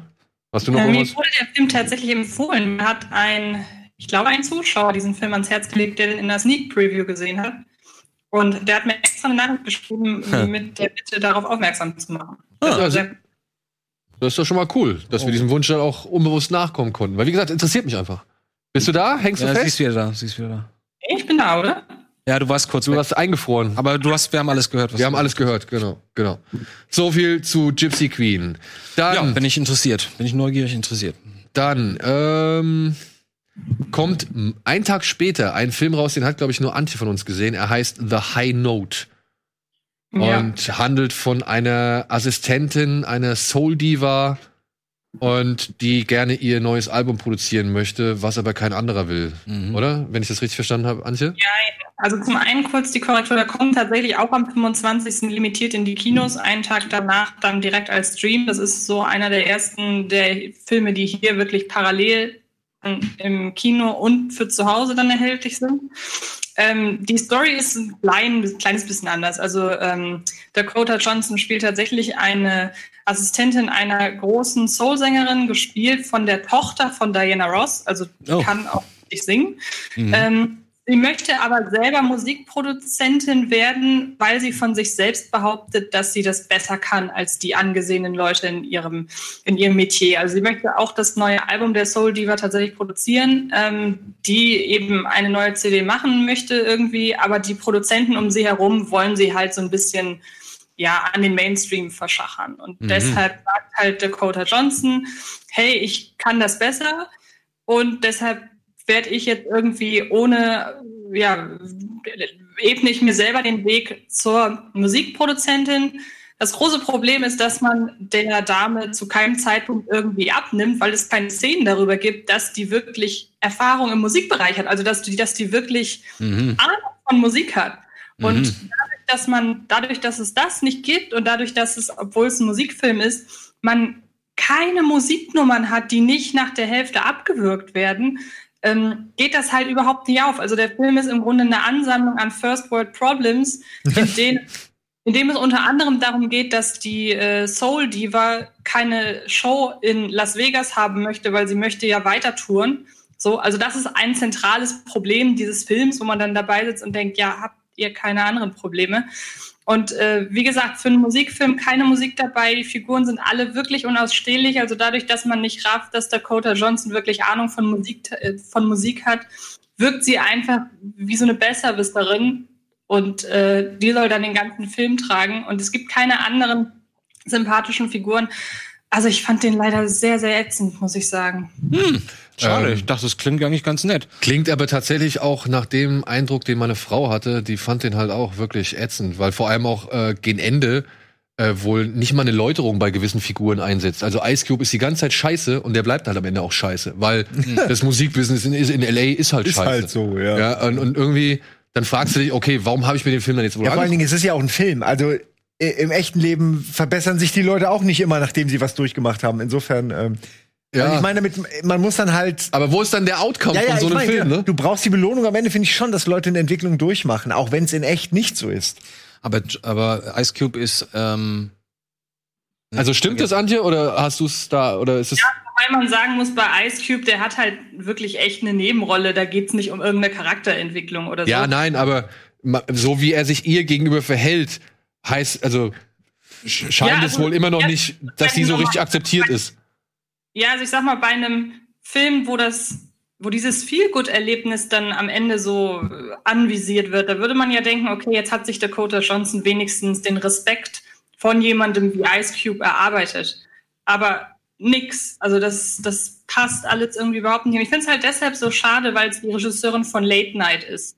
oh. Ähm, man kann dem Film aber auch die Regieführung nicht wirklich vorwerfen. Also es ist in erster Linie tatsächlich ein riesengroßes Versäumnis vom Drehbuch, einfach null sympathische Figuren und echte Konflikte kreieren zu können. Da kann, glaube ich, die Dame, die den Film inszeniert hat, Nisha Ganatra, nicht wirklich was für. Ja. Hm, schade. Womit wir bei dem vielleicht etwas besseren Musikfilm für diese Woche werden. Denn auf Netflix startet morgen ein Film, der heißt Eurovision Song Contest: The Story of Fire Saga und ist mit Will Ferrell und Rachel McAdams in den Hauptrollen. Die spielen, ja, ein quasi oder quasi doch nicht Geschwisterpaar. Das wird sich, äh, es ist immer so ein bisschen missverständlich im Film dargestellt, ähm, die halt für Island antreten, nachdem sämtliche Sänger in Island sich auf einem Boot befunden haben, das in die Luft geflogen ist. Natürlich. Ja, also alle, die beim Eurovision Song Contest für Island antreten sollten, waren auf einem Boot, das ist in die Luft geflogen und die einzigen beiden, die übrig sind, ist dieses äh, Pärchen, das musikalisch ja irgendwie ein bisschen, ja, es ist Pierce Brosnan. War das Pierce Brosnan? Ja, der spielt den Vater von äh, Will Ferrell, von, von, wie heißt der Lars, ne? Mhm. Ja. Natürlich. Und es geht halt, ey, es geht halt darum, dass die beiden jetzt halt für Island im, im Eurovision Song Contest antreten, was halt durch verschiedene, keine Ahnung, Hindernisse erschwert wird. Und so wie das klingt, ist es tatsächlich auch die typischen Bausteine des amerikanischen Wettbewerbs oder Sportwettbewerbsfilms werden hier gnadenlos abgearbeitet. Aber Äh, gleichzeitig also auch hier? im Rahmen des Eurovision Song Contest. Ja, aber ich meine, dass der Eurovision Song Contest für ein bisschen Quatsch auch steht, ist ja jedem bekannt, der ihn gerne guckt. Und äh, das ist eigentlich eine gute Grundlage, finde ich, für einen Will Ferrell-Film, wenn ich Nee, das eben mag. nicht. Eben nicht, weil, weil dazu muss man wissen, dass Amerika halt, für Amerika ist der Eurovision Song Contest halt ein Riesengag. Schon immer gewesen. Die verstehen das nicht. Ja, aber Ähm, die finden das total peinlich. Ich meine, kann ich auch nachvollziehen. Ne? Es gibt ja Jahre, wo du echt denkst, was ist denn da los? Ich bin jetzt auch niemand, der das irgendwie Ja, ständig guckt, aber trotzdem. absurden Kulissen so, aber wenn du halt als. Amerikaner darauf guckst und daraus dann, was sie ohnehin schon seltsam finden, dann was Absurdes oder so eine Komödie daraus macht, kann ich mir das schwierig vorstellen, das Ergebnis, ehrlich gesagt. Ja, ich denke halt, Will Ferrell, guck dir das an, sie fliegen da so mit Props. Das ist so die Humorschiene, die ich von Will Ferrell eigentlich auch erwarte. Insofern Ja, denke ich, das kann schon lustig werden. Es ist, äh, Angela, sag du erstmal was. Ja, also ähm, ich bin, das muss ich vorwegnehmen, halt wirklich ein riesen Song Contest-Fan. Und als ich gehört habe, dass Will Ferrell, der ja wirklich absolut bekennender Song Contest-Fan ist, dass der einen Film darüber macht, hatte ich auf der einen Seite Angst, dachte aber auf der anderen Seite, wenn das wirklich jemand macht, der da leidenschaftlich bei der Sache ist, dann könnte das was werden. Und ich habe bei dem Film den Eindruck, natürlich auf der einen Seite ist das typischer Will Ferrell-Humor, wo dann auch Szenen gerne mal sehr, sehr lange stehen bleiben, obwohl Ja. sie eigentlich zu Ende sind und solche Sachen. Mhm. Aber auf der anderen Seite ist das wirklich von vorne bis hinten eine so fantastische Hommage in diesem Song Contest Oh. oder an, an diesem ganzen Gesangswettstreit, was man schon daran merkt, dass die Nummern auf ESC-Niveau wirklich sehr, sehr, sehr hochwertig produziert sind. Also sie sind natürlich auch zum Teil Quatsch, aber genau auf dem Niveau, wo, wie sie auch beim Song Contest tatsächlich laufen würden. Und die Kostüme, die Auftritte, wirklich, das ist alles so on point. Es gibt nur zwei, drei Sachen, die mir im Detail wirklich aufgefallen sind, wo ich so dachte, da hätte man irgendwie als jemand, der sich mit dem ESC auseinandersetzt, merken können, dass das gerade Quatsch ist. Dass zum Beispiel äh, ein Land wie Spanien in vorentscheiden muss, ist ja Quatsch, weil die gehören ja zu den Top 5, die immer dabei sind. Oder auch, dass bei dem Halbfinale Punkte vergeben werden müssen, was auch nicht stimmt, wo das dann am Ende so aufgelöst wird wie beim normalen ESC. Das sind so Kleinigkeiten, wo man als Hardcore-Fan jetzt wahrscheinlich sagt, hätte jetzt nicht sein müssen. Aber im Großen und Ganzen ich war sehr, sehr, sehr begeistert und habe äh, wirklich, als du gerade den Titel erwähnt hast, so ein Strahlen wieder ins, im Gesicht gehabt, als ich den Trailer gesehen habe. Ähm, ich muss echt sagen, ich war sehr, sehr, sehr angetan Das davon. Kann mir aber auch vorstellen, dass Leute, die damit nichts am Hut haben, ähm, zum Beispiel, die würden ja auch jetzt diverse Cameo-Auftritte und so weiter nicht erkennen. Äh, es gibt nämlich ziemlich in der Mitte einen, weiß ich nicht, zehnminütigen, zehnminütige äh, Ähm, Song, wo irgendwie ganz, ganz viele frühere Interpreten dabei sind. Ähm, für die kann ich mir vorstellen, dass das nicht so viel Reiz hat, aber für mich sehr, sehr viel. Und ich glaube, so Ende des Jahres, wenn wir da unsere Top-Listen machen, ich glaube, da wird sehr hoch dabei sein. Oh, abgefahren. Das hätte ich jetzt überhaupt nicht Hätte ich auch erwartet. nicht gedacht. Ja, Ja, sehr gut. Ich versuche das mal ein bisschen einzuerden als jemand, der den Eurovision Song Contest konkret ignoriert. Eigentlich. Ich auch. ähm, Auch. Also pass auf, ich finde tatsächlich, dieser Film hat ein Problem. Er hat nämlich das Problem, dass er eigentlich zu nett zu dem Eurovision Song Contest sein möchte und aber hier und da gerne mal ein bisschen überspitzt ist. Ja, beziehungsweise ich weiß nicht genau, was dieser Film jemals versucht hat. Also ich glaube aber, das ist nicht ganz aufgegangen. Denn auf der einen Seite soll natürlich das Ganze schon ein bisschen verarscht werden und so ein bisschen lächerlich gemacht werden, wenn zum Beispiel zwei Blauwale gleichzeitig aus dem Wasser an der Küste von Island mit einer Piorette rausspringen und sich wieder hinklatschen, nachdem die das irgendwie gerade angekündigt haben. So, ja, also da sind manchmal so Überspitzungen drin oder halt auch Antje. Ich glaube nicht, dass dieser komische Kuttenträger mit dem Vollbart wirklich diese komische Dubstep-Nummer im Popgewand gesungen hat. Also das ist für mich einfach. Glaube ich schon. Ich glaube, also ich glaube nicht, ob, ob er das jetzt live gemacht hat, weiß ich nicht, aber ich, der würde exakt so, wäre das ein Kandidat. Auf jeden Fall. Ja, wie gesagt, das sind für mich Szenen, die wirken für mich satirisch und überspitzt oder paro äh, ja, parodistisch. So. Ja, und dann gibt's Szenen, da sind dann die Popsongs wirklich gut. Ja, die, da sind wirklich paar, paar echt starke Songs dabei, die halt, die mehr meiner Ansicht nach dem Eurovision Song Contest entsprechen und dann auch eher dort auftauchen würden, meiner Ansicht nach. Und das beißt sich so ein bisschen, meine, also für mein Gefühl. Ja, gleichzeitig macht der Film irgendwie drei, vier Fässer auf und ich saß da nach einer Stunde und habe gedacht, ja, okay, jetzt gehen sie in den Wettbewerb, ne, es wird noch mal irgendwie ein bisschen andramatisiert, halbe Stunde ungefähr, dann ist der Bums vorbei. Nee. Das war nach einer Stunde und dann geht der Film noch eine Stunde. Ja, also der ist halt einfach mal definitiv sehr, sehr lang für das, was er halt letztendlich dann doch irgendwie nur ist. Und ich muss auch sagen, ich hätte ein bisschen mehr, weiß ich nicht, ich hätte ein bisschen mehr Einblicke in das System Eurovision Song Contest mir gewünscht. Dass ich das nicht kriege, muss ich beim Will Ferrell-Film auch nicht voraussetzen. So, das ist jetzt nicht unbedingt die Erwartung, aber man hätte gerade am Anfang, wenn man sich über, für, wie gesagt, für mich wirken manche Szenen, als würde man sich schon irgendwo auch ein bisschen darüber lustig machen. Das ist ja, die Angriffsfläche ist gegeben, das finde ich auch okay.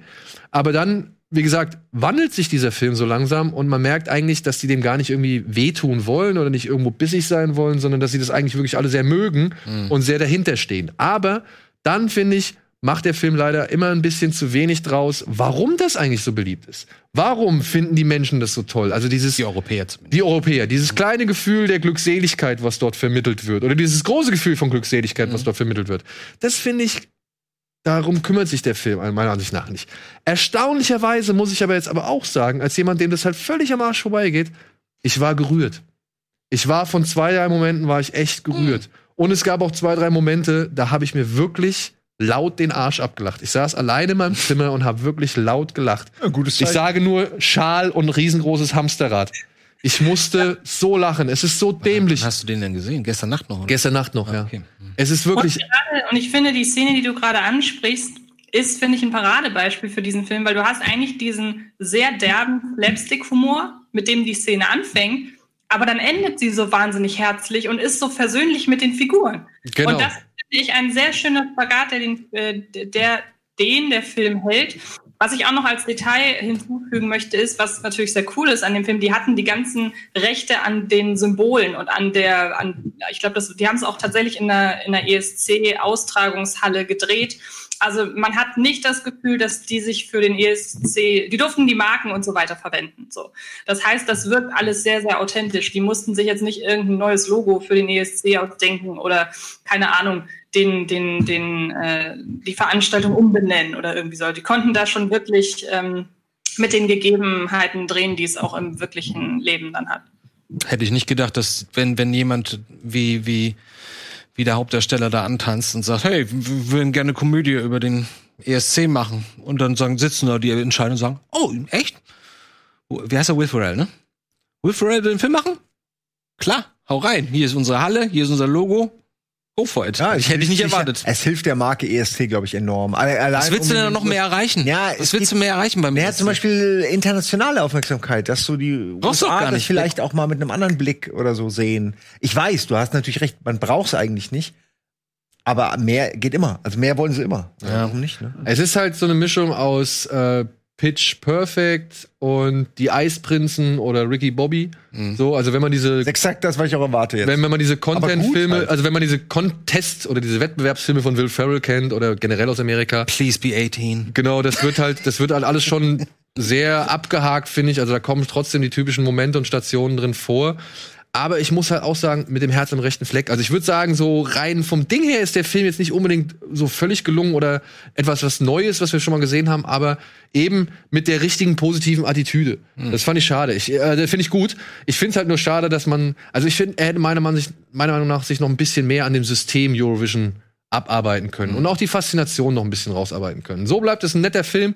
Den werde ich tatsächlich bestimmt noch ein, zwei Mal so auf Netflix laufen lassen. So hier und da, weil ich mir zwei, drei Momente gerne Der läuft ab heute? Der läuft ab morgen. Am Morgen. Ab morgen, ja.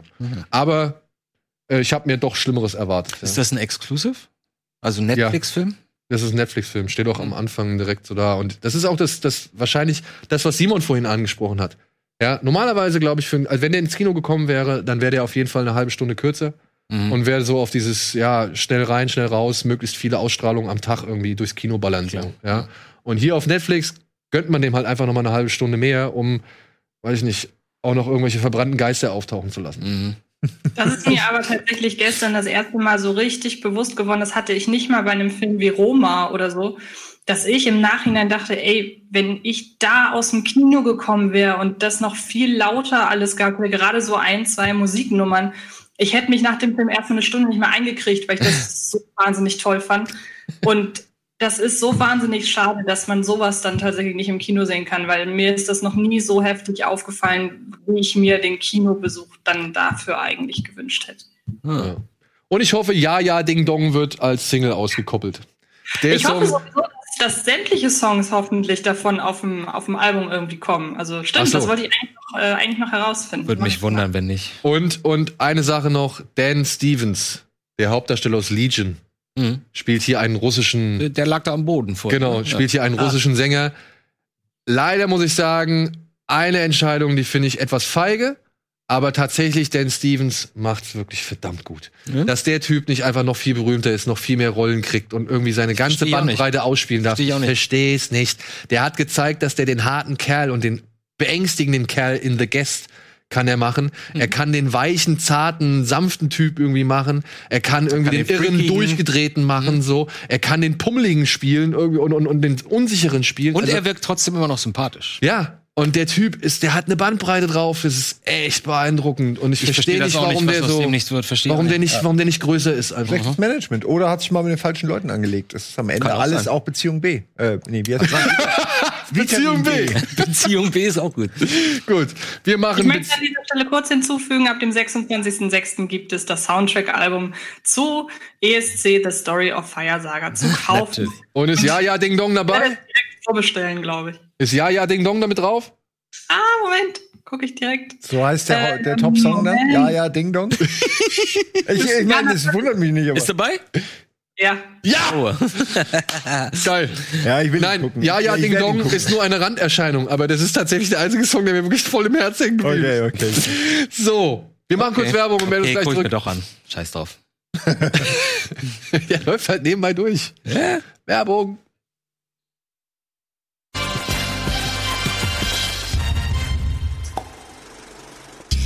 Zack, zack und herzlich willkommen zurück zur aktuellen Ausgabe Kino Plus. Antje, Andi, Simon und ich sind am Start und wir sind mitten in den Kinostarts. Denn wir haben noch ein paar Filme auf der Uhr und jetzt kommen wir zu den Filmen, die, glaube ich, alle von uns gesehen haben. Das finde ich ganz gut. Fangen wir an mit einem kleinen deutschen Beitrag namens Der Geburtstag. Hast du den Hauptdarsteller aus Der Geburtstag erkannt? Ja, natürlich. Er ist Adam aus Dark. Nee, Noah. Noah, meine ich jetzt schon. Adam ist, der alte Noah Genau. ist, ich verwechsel aus irgendeinem Grund die beiden Namen immer. Noah. Ähm, ja, Noah. Und ähm, hat mir da sehr gut gefallen. Ja. Ähm, also in, in Dark. Hier auch. Ich meine, er ist ein guter Schauspieler. Ich hatte ihn nie auf dem Zettel. Bisher, bis Dark.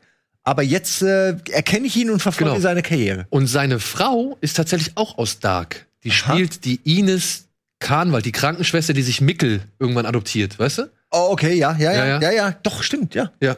Ähm, ja, der Geburtstag handelt von einem bereits Jetzt bin ich gespannt, wie du das zusammen. geschiedenen Ehepaar, ähm, die jetzt heute zusammenkommen müssen, beziehungsweise wieder miteinander zu tun haben, weil der Sohn Geburtstag hat. Ja, der Vater, Matthias, ist leider etwas gestresst und, und äh, hat eigentlich gar keine Zeit dafür. Er ist schon aber- ein bisschen Arschloch auch. Ja, er ist auch schon ein bisschen Arschloch. Mhm. Und kommt aber halt am Tag, also kommt halt zum Geburtstag seines Sohnes und versucht da halt so es gut es geht, das Familienbild aufrechtzuerhalten.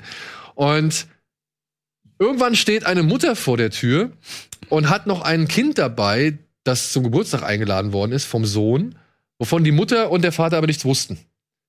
Und dieses Kind wird dann halt am Ende des Tages nicht mehr abgeholt. Mhm. Weshalb jetzt nun der Vater durch die Nacht eilt und versucht, dieses Kind zurück zu seinen Eltern zu bringen. und das endet in einem doch sehr kuriosen, bizarren, strangen, surrealen Abend. Ich wollte gerade sagen, das Ja. kann man sehr schwer erklären. Und manchmal hat man das Gefühl, also der ist erstmal wunderschön, der Film. Tolle Schwarz-Weiß-Kamera und ähm, du weißt überhaupt nicht, wohin die Reise geht. Äh, Und ab der Mitte hat man das Gefühl, man ist plötzlich in so einem 60er Jahre Edgar, Edgar Wallace-Set. Ja, es hat das, so eine das sieht Traum- alles so. so Ja, es ist, so, du denkst, du bist jetzt eigentlich noch in der realen Welt. Und dann gibt's auch so ein paar komische Schnitte, so, wo er, wo er sich dann so verdoppelt irgendwie. Und du denkst so, Überall Nebel immer? Immer Nachts und Nebel. Nebel? Ne, und Die St- Stadt wird irgendwann total still, man hört nichts mehr. Er ruft und äh, sucht, ruft nach diesem Julian, glaube ich, ist der Sohn, ne? Julius, glaube ich. Julius. Ähm, und ich, manchmal habe ich mich auch so ein bisschen an U-Turn erinnert gefühlt, wo der Typ einfach nicht aus dieser Stadt rauskommt.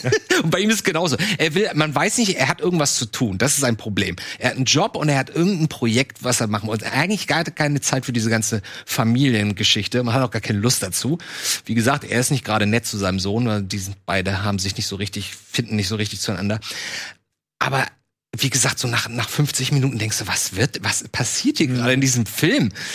Ich verstehe überhaupt nicht, was hier ich gerade nicht Ich habe mir, ich hab mir Notizen gemacht und irgendwo habe ich, genau, man fühlt sich wie in einem Edgar Wallace-Film. Hälfte vorbei, ich habe immer noch keine Reise, keine Ahnung, wohin die Reise geht. 50 Jahre Detektivmusik. Also es ist alles ganz, ganz, ganz Ich finde komisch. die Stimmung von dem Film toll, Ja. auch die Bildsprache toll. Ich weiß immer noch nicht, ob ich den als eine Art Traum oder Vorstellung sehen soll oder als real passierte Dinge.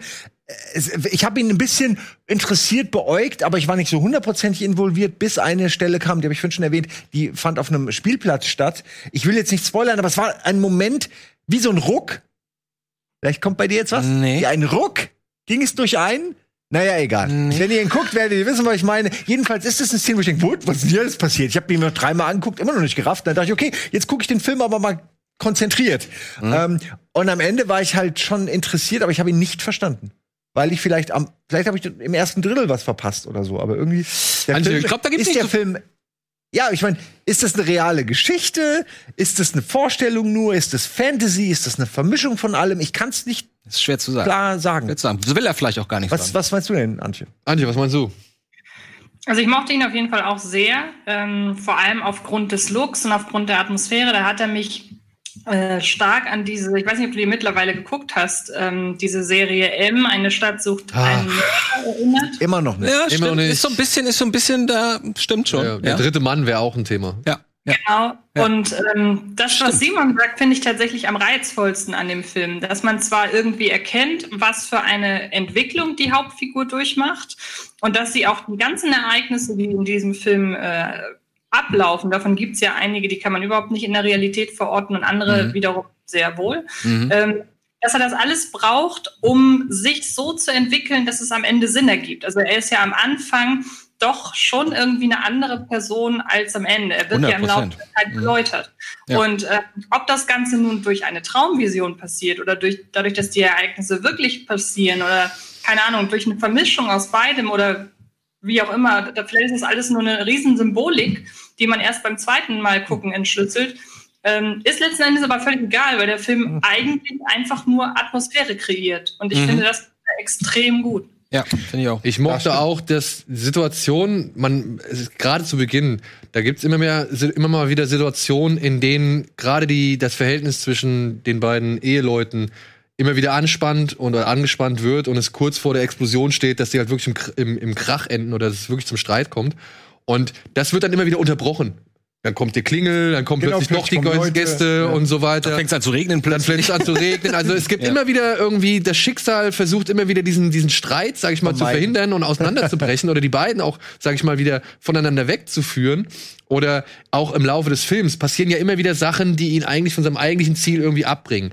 Manche werden dramaturgisch ein bisschen hin zurechtgebogen, finde ich. Also es gibt da schon ein paar Momente, wo ich mich frage, fragen musste, warum verhält er sich jetzt so, wie er sich da verhält. Das stimmt. Das war für mich nicht so wirklich nachvollziehbar. Aber ich bin bereit, den Weg mitzugehen, eben weil ich schon gern wissen möchte, wo es endet und vor allem, was es mit Julius, äh, wie der Junge heißt, äh, was es mit dem auf sich hat, so, ja.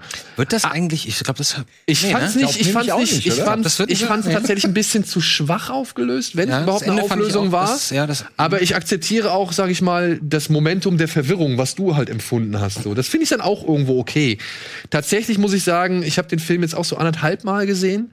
ähm, gibt er mir jetzt als am Ende doch noch was anderes mit und das ist aber tatsächlich etwas, ja, das könnt ihr vielleicht jetzt nicht so nachvollziehen, Ja, aber das ist halt Familienvater, ja. das ist halt das Thema Vater. Ich wollte gerade sagen, der ist für Väter sicherlich schwerer zu gucken als Ja, genau. für Väter. und deswegen kann ich den auch echt nur Vätern ans Herz legen. Guckt euch den Film mal an, denn so toll, wie man selbst immer versucht zu sein zu möchten oder so, so sehr, wie man sich mit seinen Kindern auch beschäftigen möchte, die Sätze, die äh, Matthias da in diesem Film sagt, das sind. Sätze, die kommen einem so leicht und so schnell über die Lippen.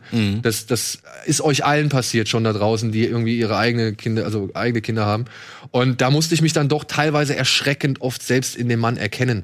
Und das hat mir zu denken gegeben, das fand ich dann halt dann doch wieder, ja, zum einen beängstigend, zum anderen aber auch wieder stark, dass der halt eben dann diese Situationen und Töne trifft, die mich dann in dem Moment auf dieser Ebene ansprechen. Nicht nur auf der Filmfan-Ebene oder auf der cineastischen Ebene, sondern halt wirklich mich persönlich erreichen. Und da muss ich schon sagen, ey Leute, guckt euch den Film an und nehmt ein paar Sachen ernst, die der Film da versucht Das zu erzählen. Denn das ist nicht, ist nicht belehrend und es ist aber auch nicht wirklich anstrengend, was dieser Film da sagt, was man da machen soll. Und das fand ich dann schon letztendlich wieder ganz cool. Und wenn man dann bedenkt, das ist der zweite Film des äh, Regisseurs Carlos Oh, äh. Morelli, ähm, ja. der jetzt auch dann mit Hilfe des ZDF, das kleine Fernsehspiel vom ZDF irgendwie auf die Wege geleitet oder auf die Wege gebracht worden ist. Kann ich sagen, alles in allem echt cool, dass das kleine Fernsehspiel zum einen auch, da hatten wir diesen Oh Beautiful Night zum Beispiel, falls du dich erinnern kannst, war auch so ein Trip durch die Nacht mit sehr skurrilen und surrealen Momenten.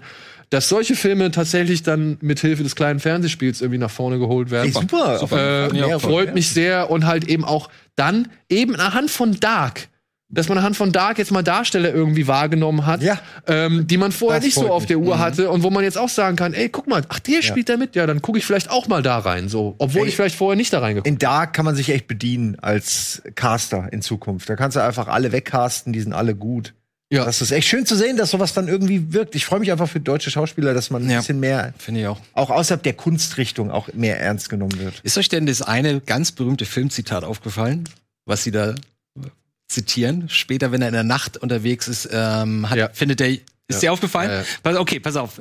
Simon, Grad- ich zeig dir nur das Chance Bild. ist gering, auf, ich zeig dir nur, erkenne. was man sieht, ja? Du siehst, also wir sind nachts, Vater ist alleine auf der Suche, du hast Nebel, er geht in irgendein Fabrikgebäude, du hast eine Einstellung, du hast eine Einstellung von oben, du hast keine Musik, du hast nur ganz laute Mutgeräusche, irgendwie so Rauschen oder sowas. Und es klimpert ein bisschen und du siehst ihn von oben in dieser Fabrik und er geht da so lang und er sucht die Katze. Und die Katze macht miau, miau.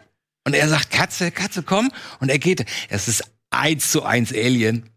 Eins Ah, zu eins Alien. Alien, Sogar ja, die dachte, Einstellung, stimmt, da ist die Einstellung Katze, ne? von oben ist, äh, also da kann mir niemand erzählen, dass da nicht der Regisseur sagt, ah, lass uns so einen Alien-Moment hier machen. Weil das ist genau wie Brad, der die Katze sucht. Ja, ja. Und es ist der gleiche Sound, Aber und die Katze mautzt und er so, Kätzchen, Kätzchen.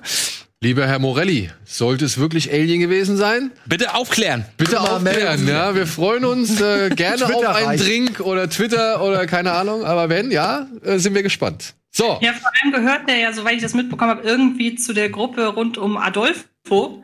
Also irgendwie sollte der ja wohl zu kriegen sein. das glaube ich auch. Ja, geil. Das glaube ich auch. Adolfo hat sich übrigens auch schon bei uns, also das habe ich erzählt. Generell, das könnte man immer als Reihe machen, auch für unseren Kanal, dass man so, dass, dass solche Hommagen, die vielleicht einfach nicht bekannt geworden Mhm. sind, weil, weil es niemand gemerkt hat außer dir, äh, dass, dass ein Regisseur die quasi aus seinen Filmen so rauspickt und zeigt. Und Ja. einfach, einfach Dinge, die man vor, ich meine, die meisten Hommagen erkennt man, aber eben die, die man nicht erkannt hat. Also ich bin mir ziemlich sicher. Also es wäre schon ein komischer Zufall. Ja. War, wie, warum auch nicht, ne? Ja. Ein Film, der etwas weniger subtil ist, ähm, startet, genau, komm. startet diese Ganz Woche auch im Akimbo. Kino. Er heißt ganz Akimbo. Wir haben schon ein paar Mal im Rahmen unserer Genre-Gulasch von ihm gesprochen. Er handelt von einem, ja, Code Monkey namens Miles.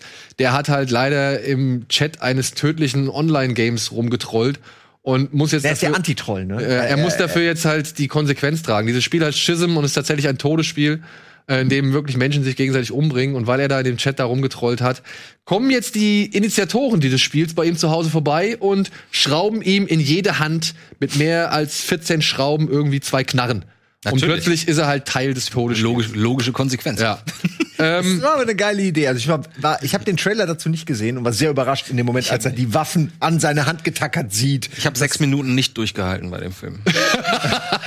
Tatsächlich. Ja, äh, wir haben ja schon darüber besprochen, der Film geht in die Richtung Crank, er geht in die Richtung Gamer und Nerf. Nee, wie hieß der Nerf? Hieß der Nerf mit dieser App? Ich glaube ja. Das, und das ist ein neuseeländischer Film, ne?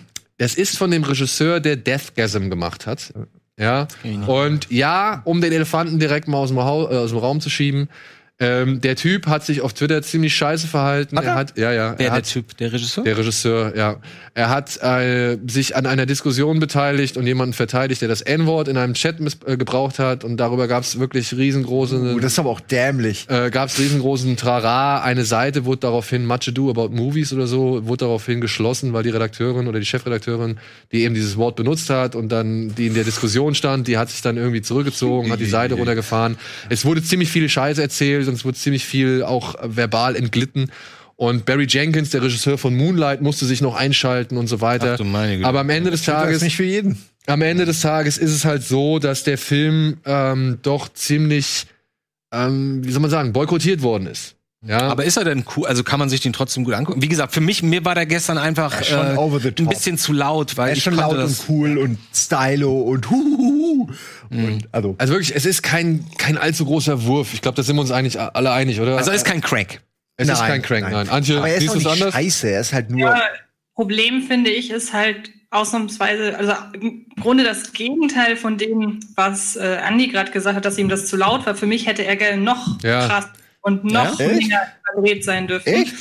Ja, ich meinte eher vom Schnitt und so. Das Ne? Problem an dem Film ist und deshalb würde ich tatsächlich sagen, dass man davon absieht, ihn irgendwie zu empfehlen. Der Film kommt hierzulande geschnitten in die Kinos. Und Mhm. ich finde, das sollte man nicht unterstützen, weil der hat eigentlich eine FSK 18 bekommen und äh, damit er in die Kinos kommt, wird er jetzt in einer gekürzten Okay. FSK 16 Aber es gibt zwei Versionen, wenn ich das richtig gelesen habe, oder? Aber nicht im Kino. gab, ja, die, die FSK 18 Version sollte ja zum Fantasy Filmfest zum Beispiel kommen. Genau. Also beim ah, Fantasy. Filmfest äh, kann man ihn auch eventuell noch begutachten in der ungeschnittenen Fassung. Die ist ja raus aus dem Programm, weil das Fantasy Filmfest ja nach dem Kinostart Ah. heute kommt. Ja. Hm. Schade. Wie gesagt, aber ich habe noch mal gelesen, dass es trotzdem Vorstellungen geben soll, oder? Pressevorführungen werden auch, glaube ich, angeschnitten gezeigt oder wurden sollten ungeschnitten. Pressevorführung gab es ja nicht. Die wären ja jetzt vor irgendwann in den letzten Wochen gewesen. Ähm, in den USA ist der ungekürzt erschienen und er soll auch ungekürzt auf DVD und Blu-ray erscheinen. Ob das jetzt wie bei, wie hieß denn der neulich, ähm, dieser Hai-Film unter Wasser da in der Höhle. Erinnerst du dich? Ach, ähm, ähm, ähm, 47 Meters Down. Genau, bei dem war das ja genauso. Und Echt, den haben die geschnitten. Ja. Gott. Dass das heute überhaupt noch passiert, verstehe ich nicht. Ehrlich. Ja, wirklich. Ja, ja, ja. ja, du willst halt Leute Ich meine, kriegen. es gibt ja, muss, wir reden ja nicht von Serbien. Äh, Film oder sowas, ja? Ja. Wir reden hier von normalen, Ich habe bei ganz bisschen ruppigeren Filmen. Ich habe nichts im Kopf, was so mega brutal ist, aber es ist halt alles so Comic-Brutalität. Ja. Es ist halt völlig übertrieben. Ich meine, der Typ hat die Waffen an seine Hand getackert. Also, ich meine, jedem sollte schnell klar sein, dass das ein Film ist, den man nicht so ernst nehmen muss, was die Ja, ich Brutalität angeht. Evil Dead, wurde Evil Dead geschnitten damals? Der neue? Der, der, das Remake. Das Remake? Nein. Nein. Oh, Obwohl, das warte war mal, Moment, Moment, Moment, Gibt es nein, einen nein, blutigeren Film als den? Warte mal, warte mal. ey. Es gibt tatsächlich noch einen Director's Cut beziehungsweise einen Extended Cut. Der kam nur als Media. Ja, aber nicht, aber nicht, aber nicht. Äh, Der kam nicht ins Kino. Der war nicht bei uns im Kino. echt nicht. Wir haben im, ja selten, dass der Director's Cut ins Kino kommt. Also die ganz normale Kinoversion war ungeschnitten. Aha. aber wie gesagt, es gibt ja noch eine Extended-Fassung auf Blu-ray und DVD. Aber das interessiert ja nicht, was Kino jetzt gerade angeht. Es geht ja nur darum, warum gibt es Aber die ist auch immer noch härter. Filme, die geschnitten werden. Ach so, die ist härter. Ja, also die enthält ja auch Gewalt. Hm. Also äh, unrated-Fassungen gibt's ja trotzdem. Also auch von dem FSK 18-Film. Aber Ist das denn- also ich meine, ich habe das immer so aufgefasst, dass die Fassung, die dann äh, später noch mal kam, die hat ja, glaube ich, irgend, irgendein Arte, glaube ich, tatsächlich irgendwann mal gezeigt. Sauber. Arte. Irgendein Sender hat die Fassung tatsächlich mal geschnappt und hat die gezeigt. Aber soweit ich das in Erinnerung habe, war das wirklich ein Director's Cut. Die haben die ungekürzte Fassung, die auch in den USA im Kino liegt, haben sie auch hierzulande gezeigt. Ich glaube, das war keine reguläre Okay.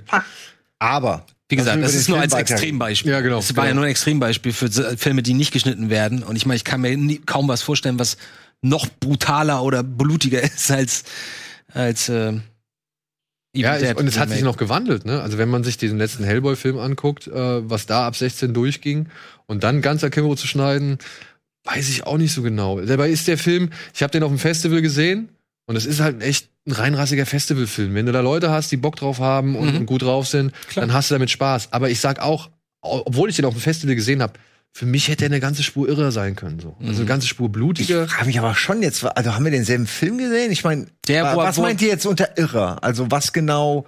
Weil er ist furchtbar schnell geschnitten. Er ist bunt, laut, brutal.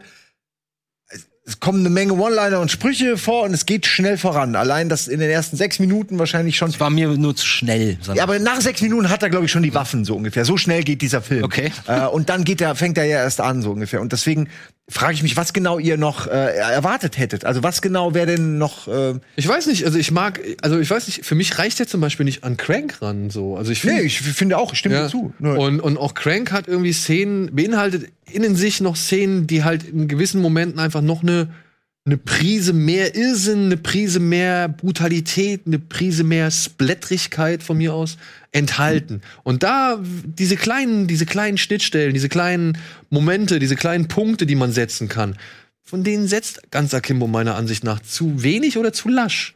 So, Er ja. ist in seinem Wahnsinn einfach konventionell, Ja, ich sagen. weil es reicht nicht, das dass du irgendwie die, die, die Sonic-Ringe irgendwie aus dem Handy ploppen siehst oder so, weißt du? Da, da sind wir schon Ja. weiter und ich finde, da kann man auch mittlerweile echt mehr machen, so, ne? Gerade wenn man jetzt irgendwie, weiß ich nicht, jetzt auch mal mit VR und Augmented Reality mit einbezieht und muss es dann auch so sein? Nein, aber dann, dann gib mir noch irgendwie an anderen Stellen was. Ich muss sagen, der Schnitt, der ruiniert manchmal halt echt ein bisschen so die Absicht, die dahinter stand. Da sind schon ein paar schöne, sag ich mal, auch ja, inszenierte Momente drin. ich, ich, wie gesagt, ich bin jetzt nicht mega Fan von dem Film oder vom Schnitt, aber den Schnitt habe ich auch als try-hard empfunden. Da wird wirklich in jeder Einstellung, okay, noch, was ist noch Azi-Fazi? Okay, im Klo, die Hintergründe, die Wand wird bespielt mit irgendwas und dann kommen diese äh, Ja. Emoticons aus seinem Handy. Das ist am Anfang halt echt übertrieben. Später passt es besser, weil man später in diesem Wahnsinn schon drin ist, so. Aber gerade am Anfang denkt man, oh, da hat jetzt ein Filmmacher versucht, der hat ganz viele tolle Ideen gehabt. Richtig. Und alles rein. Alle, egal ob es passt oder nicht. Das war mein Gefühl, als ich das die ist ersten auch so. Minuten das gesehen so. hatte. Aber Ja, schlecht ja. ist er deswegen nicht. Nee, Also aber er ist auch nicht- Er ist, okay. Er ist keine Bombe, er ist keine Bombe, er ist nicht schlecht, aber nach Gamer, Crank, Shoot 'em Up, Nerf und so weiter wirkt er halt wie so ein Mischmasch da Wie ist, wie ist denn noch dieser Ego-Film, Ego-Shooter? Äh, Äh, hier Hardcore Henry. ah, ja. Hardcore. Ja, Also also war Hardcore- genauso, den fand ich auch so anstrengend. Ja, aber der soll ja auch anstrengend sein.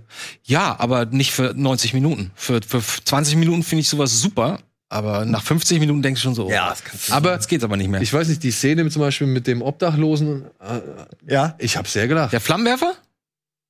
Nee, nee, nee, er nee, nee, doch nee, so einen nee. Obdachlosen. Ich, Ja, ist auch ein Comedian, den ich kenne. Ich weiß nur gerade Ja, nicht ja, mehr ja. genau, wie er heißt. Also es gibt ein paar, ich, wie gesagt, ich habe ein paar Mal auch gelacht. Es gibt auch schöne, skurrile Szenen.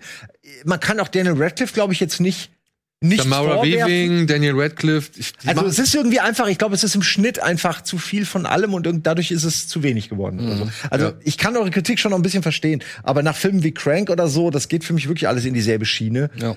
Power, Power, Power, Power, unglaubwürdig to the max, aber Hauptsache Spaß und dann ist er irgendwann fertig. Also ich erwarte da keine große Lehre oder ich erwarte auch nicht, dass ich schauspielerische Glanzleistungen. Nee, du willst Spaß eigentlich. Du ich erwartest will Spaß, Lachen und das und ab und zu kuriose Sachen sehen und das habe ich bekommen. Ja, das ist doch okay. Was ihr auch bekommt, ist tatsächlich noch ein Interview mit dem Kameramann des Films Ganz Akimbo. Und ja, bevor jetzt wieder gleich, oh, jetzt wollen sie wieder Werbung machen. Nein, liebe Leute, guckt euch bitte dieses Interview an. Wir haben hier einen kurzen Ausschnitt, in dem Stefan Schupek, so heißt der Mann, ein bisschen was zur Kameraarbeit von, von Ganz Akimbo erzählt. Aber der hat darüber hinaus noch so viele geile, wirklich, Antje, sag's, er hat so viel geile Scheiße erzählt. Ja, der Typ hat bei dem ersten One-Shot-Film, reinrassigen One-Shot-Film der Geschichte mitgearbeitet. Der hat die Kameras für Slumdog Millionär hergestellt. Er hat mit Danny Boyle auch 127 Hours gedreht und so weiter. Er war bei Antichrist mit dabei. Ja, und äh, war wirklich Schönes Portfolio, oder? ja, war wirklich Ja, ähm, da ist alles dabei. drauf und dran, beziehungsweise war halt an der äh, berühmten Szene mit beteiligt und so weiter Wie und alt so ist, wie alt ist er? Oh, ich, 50? Ach so, also schon ein bisschen älter. Ja. Okay. Wir haben einen kleinen Teaser für euch. Und ansonsten ab Sonntag gibt's dann das volle Interview. Es lohnt sich derartig. Bitte, glaubt's mir. Ich habe auch ein bisschen gezögert, aber ich glaube, das, was mich daran gereizt hat, war am Ende das Gleiche, was Daniel Radcliffe und Samara Weaving daran gereizt hat, diesen Film zu machen, weil der einfach so, als ich das Buch gelesen und dachte, was ist das denn? und als ich dann gehört habe, Daniel Radcliffe spielt die Hauptrolle, äh, dachte ich so, okay, es, es macht irgendwie Sinn. Ich kann mir das jetzt vorstellen, weil ich hätte mir niemand anders vorstellen können, diese Rolle zu spielen. Für mich war das Wichtigste, dass ich mit der Kamera sehr immersiv nah dran bin an ihm. Also meine Idee war, gegen Action äh, Kino zu gehen, wo du normalerweise langweilig drehst, weit weg. Ich wollte immer ganz nah an ihm dran sein. So ein bisschen wie bei Revenant, wo das auch gemacht Mhm. so. ähm, Und dann wollte ich, dass die Kamera eben ganz nah erfüllt. Also ihr müsst euch vorstellen, dass ich mit der Kamera immer sozusagen hier ganz, ganz nah an ihm dran war. Teilweise so nah, dass er gesagt hat, okay, jetzt berührt meine Nase fast schon die Optik. So. Jetzt sind wir wieder da. Und Andi ist kurz verschwunden. Aber nicht ohne vorher noch irgendwas mit Weitwinkel zu sagen. Ja, genau. Ich wollte nur sagen. Aber ich weiß, welche, ich weiß, welche Einstellung er meint. Ja, sicher. Ich meine, bei, bei, wie heißt der, der Film noch, der Bärenfilm? Revenant? Revenant. So, das ist halt eine ganz komische Optik, ne? So wahnsinnig weitwinklig, trotzdem ultra scharf. Das ist ja so seltsam dabei. Und dann geht er halt tatsächlich bis hier ran und dann bis da. Das ist schon faszinierend. Ich fand das auch schon geil, aber hier hast du halt keinen Weitwinkel, habe ich so das Gefühl und gehabt. Das ist heißt, das anders. wirkt noch viel hektischer, ne? Der Wenn Schnitt du nah ist auch dran ganz bist. anders. Also viel Ja, auf natürlich. Revenant ist einfach. Ja, ja. Aber ja, Aber auch darauf kommen wir zu sprechen, weil interessant. Ne, was du filmst, ist die eine Sache, was im Schnitt draus gemacht wird, ist die andere. Ich finde es super, dass wir solche Leute auch mal interviewen Und können. er, der, also wirklich, das wird für dich, glaube ich, echt eine Fundgrube sein, weil der halt auch ähm, Color Grading macht als Kameramann, was klar. total un, un Nee, er sitzt zumindest. Macht er selber? macht er selber. Weil normalerweise sitzt die, die Regie mit der Kamera im Grading. Ja, ja, Von jemandem. aber er sagt, er hat, er hat sich da so, so eine Art Sonderposten erarbeitet, weil Ah, er ja. wirklich das auch gelernt hat und äh, das selbst anwendet. Und das machen halt wohl nicht. Hat er erzählt, Kamer- womit er arbeitet? Alles Mögliche, ja. Guck's dir an. Ab gespannt. Sonntag Ja. unser Auf ein Drink mit Stefan Schupek. Antje, hast du noch was hinzuzufügen? Nee, der war doch einfach klasse, der Typ. Ich habe, aber ich würde tatsächlich mich aus dem Fenster lehnen und sagen, dass es bisher das Beste auf einen Drink ist. Das ich die anderen nicht schmälern soll, aber ich glaube, wir sind noch nie mit so viel Infos aus einem Gespräch gegangen wie aus diesem und dass wir auch gesagt haben, es hätte jetzt eigentlich noch drei Stunden weitergehen können und wir hätten noch immer mehr Neues erfahren. Also ja. sollte ja, man ja. sich sehr dringend angucken. Ja, genau. So, womit wir nur noch einen Film übrig hätten. Jetzt habe ich natürlich ein bisschen Schwierigkeiten mit der Zeit gekriegt, beziehungsweise haben wir mit ein bisschen viel Zeit investiert. Wollen wir erst eine Werbung machen und dann den Film besprechen? Ja. Oder ja, wir Machen machen wir erstmal eine Werbung und äh, kommen danach auf den letzten Film für diese Woche zu sprechen.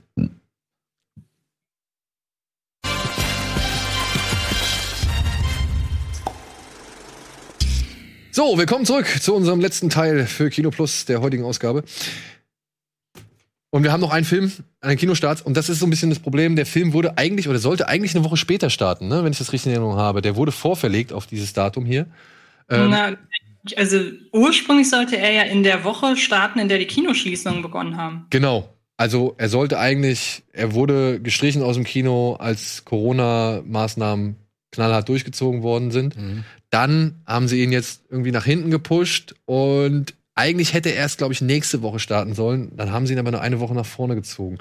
Was ich nicht so ganz verstanden habe. Also äh, wir hatten ihn eigentlich für eine andere Ausgabe eingeplant und ähm, ja, jetzt erscheint er schon diese Woche.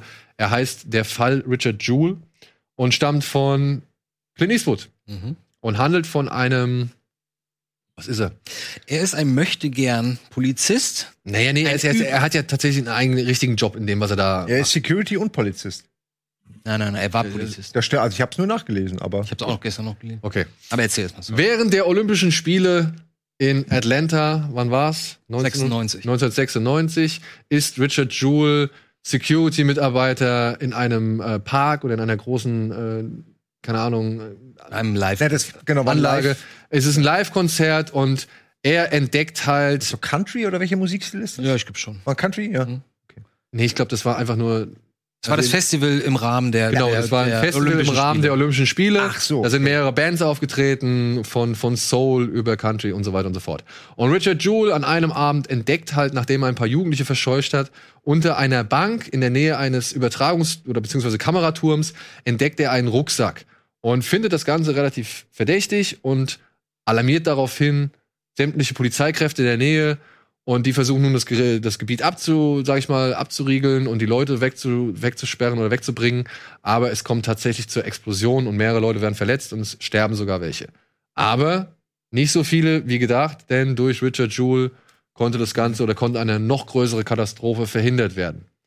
Aber nichtsdestotrotz ermittelt das FBI plötzlich gegen Richard Jewell, denn sie glauben, er ist ja, derjenige, der die Bombe dort platziert hat, denn er passt in ein gewisses Profil, das sie sich zurechtgelegt haben und mit dem sie eine schnelle Lösung des Falls erhoffen. Also, Sag. Das das Mann richtig? ist, der quasi eine Katastrophe erst auslöst, um dann der Held zu sein, Genau. wenn er sie. So ein bisschen wie bei äh, Feuerwehrmännern, die Feuer legen. Das Genau, Phänomen oder Mütter, ja. die ihr Kind vergiften, weil sie im Krankenhaus als Genau. die beherzte Dame da Es ist aber ein bisschen, Mhm. also ich fand's immer, diesen Part fand ich immer komisch, weil ja so viele Zeugen eigentlich da sind, die belegen können, zumindest. Okay, es ist nicht klar, wer die Bombe abgelegt hat. Das ist nicht klar. Aber also es ist schon sehr weit hergeholt, ihn da irgendwie äh, ins Fadenkreuz zu holen, finde ich. nicht so weit weg. Wenn du dir seine, seine Ja, Vergangenheit auf anschaust, Papier und vielleicht, ja. sein Charakter, das ist ja das Problem. Und deswegen meine ich gerade möchte ein Polizist. Es ist halt jemand, der äh, ein übergewichtiger, sympathischer, etwas naiv wirkender. Er ist gar nicht. Er ist nicht und naiv, auch nicht dumm, aber er ne? wirkt Aber- so ein bisschen naiv. Wirkender Mann, der eigentlich äh, sein Leben lang Polizist werden wollte, aber es nie richtig geschafft hat, mal so teilweise dran war und deswegen sich halt so Jobs sucht über die Jahre mit, bei denen er so ein bisschen diesen Job ähnlich erfüllen kann, wie zum Beispiel Security. Und der gerät halt in diese Geschichte eher einen Tag ist er ein Held und drei Tage später äh, sickert das zur Presse durch, dass das FBI ihn im Visier hat. Offiziell natürlich unter anderem, weil es wäre natürlich nicht besonders smart, ihn nichts unter anderem äh, zu verdächtigen. Aber jeder muss irgendwie verdächtigt werden, der da irgendwas ist. Aber er kämpft dann quasi, plötzlich sieht er sich dem FBI und der Medien und der Öffentlichkeit gegenüber konfrontativ. Und das Schöne an dem Film ist, dass der wunderbar gespielt ist, gerade der Hauptdarsteller. Ich bin mir Hammer. ziemlich, ziemlich sicher, dass der dafür irgendwas, irgendeinen Preis bekommen Er hat wird. auf jeden Fall verdient. Und natürlich ist um einer meiner Lieblinge dabei. Ähm, Sam Rockwell. Sam Rockwell ist natürlich mit dabei und die beiden sind so ein wunderbares Team, weil Sam Rockwell hat ihn halt zehn Jahre früher zufällig kennengelernt und die haben sich irgendwie so ein bisschen mögen gelernt. Die sind mal zusammen irgendwie Computerspiele. Ja, spielen Sam Rockwell gegangen. mag seinen Charakter, Der weil er mag einfach ihn, weil er ein so ehrlicher, netter, so ein, ehrlicher äh, Mensch so ein ehrlicher, netter Mensch. Er ist ja ein genau. Anwalt, dadurch kennt er wahrscheinlich viele andere. Genau, und das bedeutet, er ruft dann Sam Rockwell, als das da losgeht, äh, an und bittet ihm zu helfen. Und ab da wird der Film, ich war, war eigentlich eher auf so ein Drama eingestellt. Ich dachte, das ist so ein, der arme Typ, der dann plötzlich zerrieben wird zwischen den ganzen Parteien und so und verdächtigt wird. Aber so ein bisschen ist es auch so kleine Erfolgsgeschichte, so ein bisschen. Weil die beiden sich halt zusammenfinden und, und versuchen damit umzugehen und äh, Es ist halt gegen das FBI zu arbeiten. Das ist irgendwie ganz schön, die beiden. Ja, also ich finde Erfolgsgeschichte ja, aber ich fand, mich hat das schon, also mich hat das ganz schön fertig gemacht. Das hat mich auch an, äh, an, an einige von den Serien erinnert, die wir auch bei der Binge besprochen haben, wo, wo man halt merkt, okay, die Polizei sucht jetzt einfach einen Schuldigen, sie haben sich jetzt festgebissen und ganz egal, was da noch an Argumenten oder Gegenbeweisen oder Vermutungen oder anderen Leuten kommt, die, äh, es sein könnten, die, die, die konzentrieren sich jetzt ausschließlich nur auf diese eine Person und ihnen ist völlig egal, bis zum Ende, ob er das jetzt ist oder nicht. Sie, sie glauben, er ist es und deswegen muss er einfach Hast, dafür hängen. hast du denn, du hast auch danach ein bisschen dich reingelesen in das Thema? Weil das habe ich auch Ich gestern hatte noch. gestern Abend wirklich noch vor, weil es mich so sehr interessiert hat, wie viel davon, äh, ja, weil es, ist, war es ist fast alles tatsächlich genau so. Also am ist schlimmsten, am krassesten ist ja Die holen, das FBI holt ihn dann irgendwann mit so einem Trick rein, weil sie ihn interviewen Genau. wollen, aber ihm, sie erzählen ihm, dass das halt irgendwie was anderes Erzähl vielleicht nicht allzu Das ist viel. am Anfang. Also ist ja auch nicht, das ist Es ja ist kein schon- Spoiler. So, was ich nur sagen wollte, das stimmt. Und wie die, was da abgelaufen ist während dieses Interviews, auch mit dem Formular, was er unterschreiben muss, das ist so gelaufen. Und ich meine, ich, ich war hab fast Das ist Pause halt gemacht. echt- Das, das kann, das kannst du eigentlich das kaum kann glauben, nicht ne? sein. Ja, Weil, also, weil das, Schöne, das Schöne ist ja, oder das Schlimme eigentlich, er ist nicht dumm, sondern er ist einfach nur naiv und will helfen. Und dadurch ist bringt er sich nett. selbstständig, weil Ja. sie, weil, weil er will denen gefallen. Er will dem FBI auch gefallen, Genau. weil er die bewundert. So. Genau, Ja. das ist, er fühlt sich ja auch, sie, sie, ne, sie, sie nennen ja auch so von Kopf zu Kopf und du denkst, okay, das sagen sie jetzt, damit er halt, ne, und er ist halt nicht dumm, er rafft das schon, aber er will trotzdem weiter einfach, er will helfen. Man sieht das ja, bevor diese Katastrophe stattfindet, dieser Anschlag, dass er halt schon mega engagiert ist und eigentlich den, den Eigentlich Job nervt er. ernster nimmt als die Leute um ihn er rum. damit sogar so ein bisschen. Er nervt alle, genau. Mhm. Aber eben weil er den Job, ne, weil alle anderen gespiegelt kriegen, da dieser Security, der nimmt den Job eigentlich ernster als ich, Mhm. ne? Und das mögen die nicht. Und deswegen ist er, glaube ich, auch von Anfang an so ein bisschen auf dem Kieker. Ja, also ich finde das ein ganz toller Film übrigens. Ich war echt, äh, bei der Hälfte habe ich gedacht so, oh, jetzt bin ich mal gespannt, gespannt, wohin die Reise Ey, die geht. Rede am Ende ist, weil die exakt das ausdrückt, was das Problem auch an dem, an dem ganzen Vorgehensweise ist. Er ist, er ist einfach super. Wie gesagt, was denkt ihr, Antje? Also ich fand den auch ganz, ganz toll. Ich kann alles unterschreiben, ähm, was ihr gerade gesagt habt. Ich mochte persönlich den Part rund um den Journalismus noch sehr gerne, weil der ja zeigt, also Journalisten sind ja durchaus gerne mal die Helden in großen Hollywood-Filmen und hier zeigt sich dann eben auch die Kehrseite, wenn der Journalismus sich plötzlich irgendwas aussucht, worauf dann die, die Leute, die eigentlich eigenständige Ermittlungen anstellen sollten, wenn die darauf anspringen. Es gab ja im Vorfeld durchaus so ein bisschen ähm, ja, Kritik an dieser einen zentralen Figur, gespielt von, ist es Olivia Wilde? Ja, ne? Nein, äh, Ja, ja, doch, es ist- Wild, ja. ja. ist Das ist Wilde. übrigens das Ähm, Einzige, was nicht hundertprozentig stimmen muss. Ja, da es, also im Nachhinein wurde bekannt, es gab die Figur.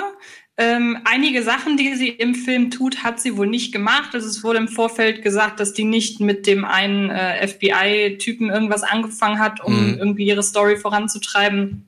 Ähm, das sind wohl so Sachen, die sind ein bisschen überspitzt. Aber sie, kann, aber sie kann sich auch nicht verteidigen, weil sie schon 2001 gestorben ist.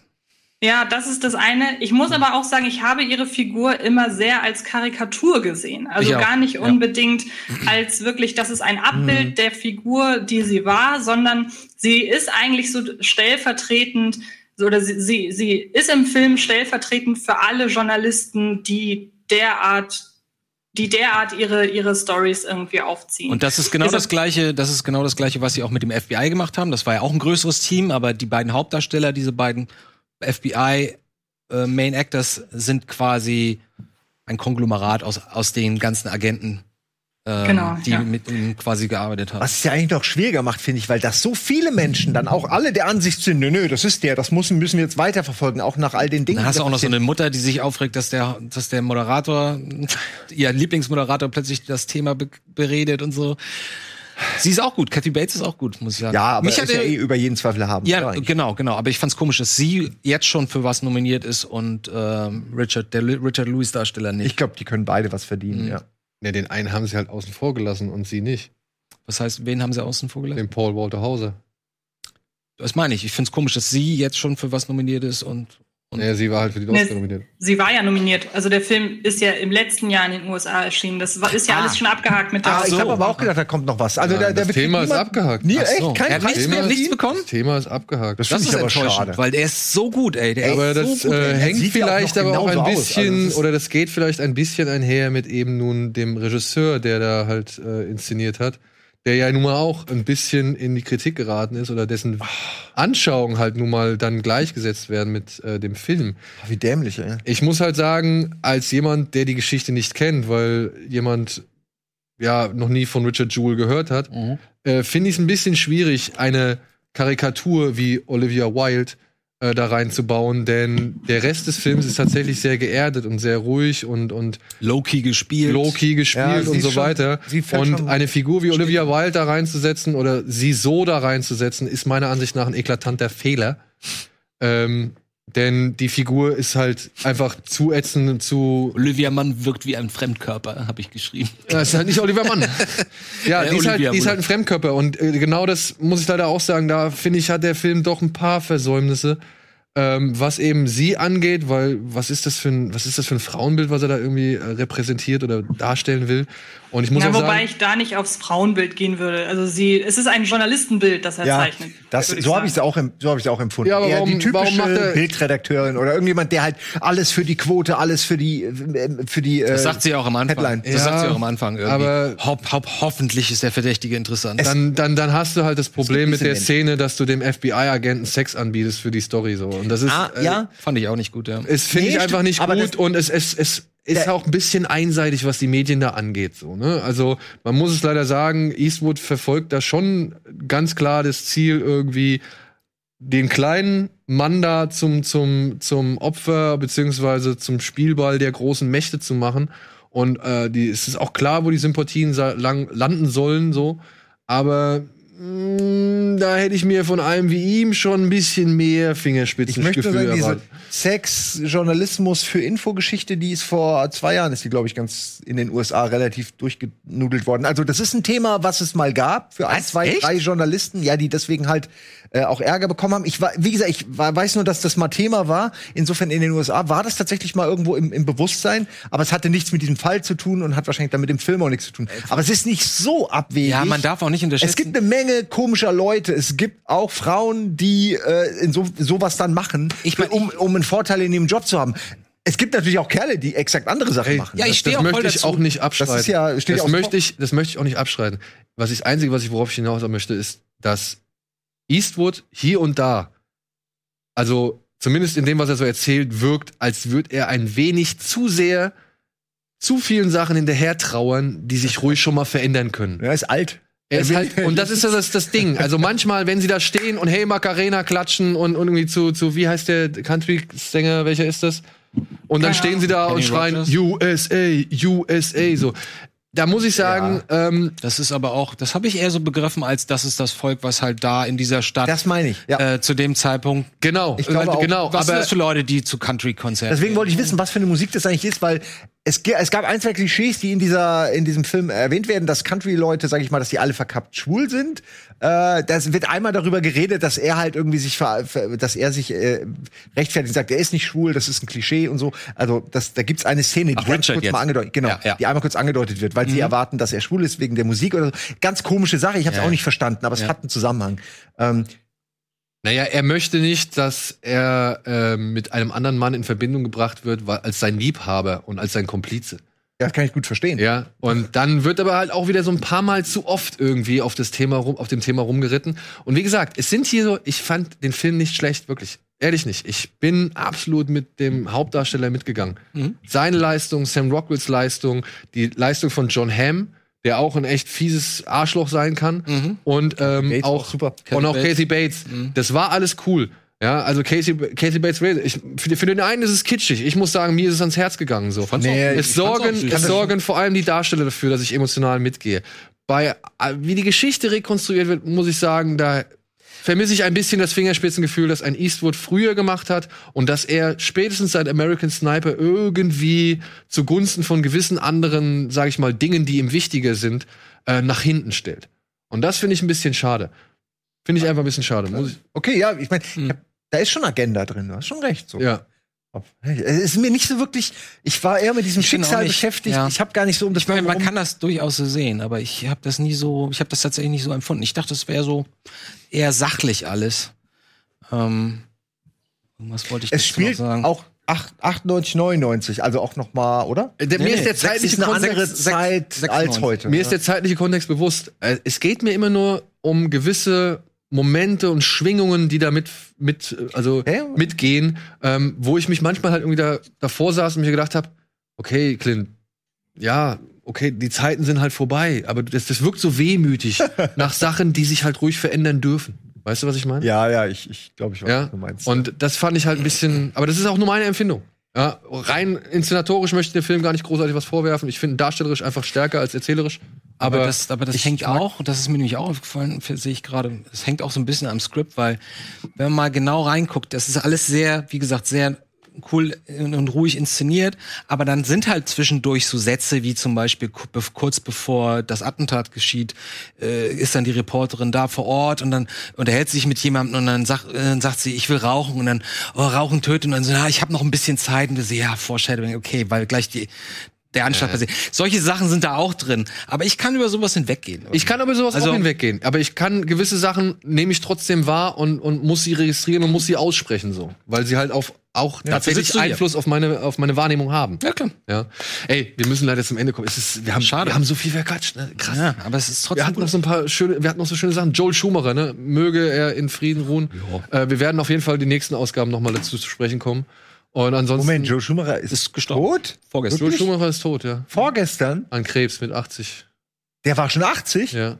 Das sind gerade so viele Informationen, die ich nicht wusste.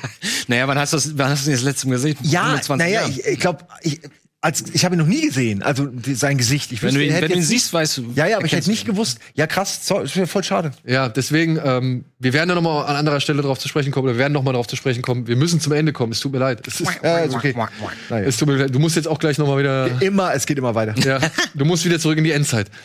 Vielen Dank, Antje. Gerne. Äh, danke, Andi. Danke, Simon. Danke, Danke, da draußen fürs Zuschauen. Wie gesagt, am Sonntag auf einen Drink bitte gucken. Es, es lohnt sich. Es ist wirklich sehr, sehr interessant. Und ansonsten hoffentlich bis nächste Woche. Ballerbinge, Kino Plus, alles mögliche andere hier auf Rockbeats TV. Ehrlich. Tschüss.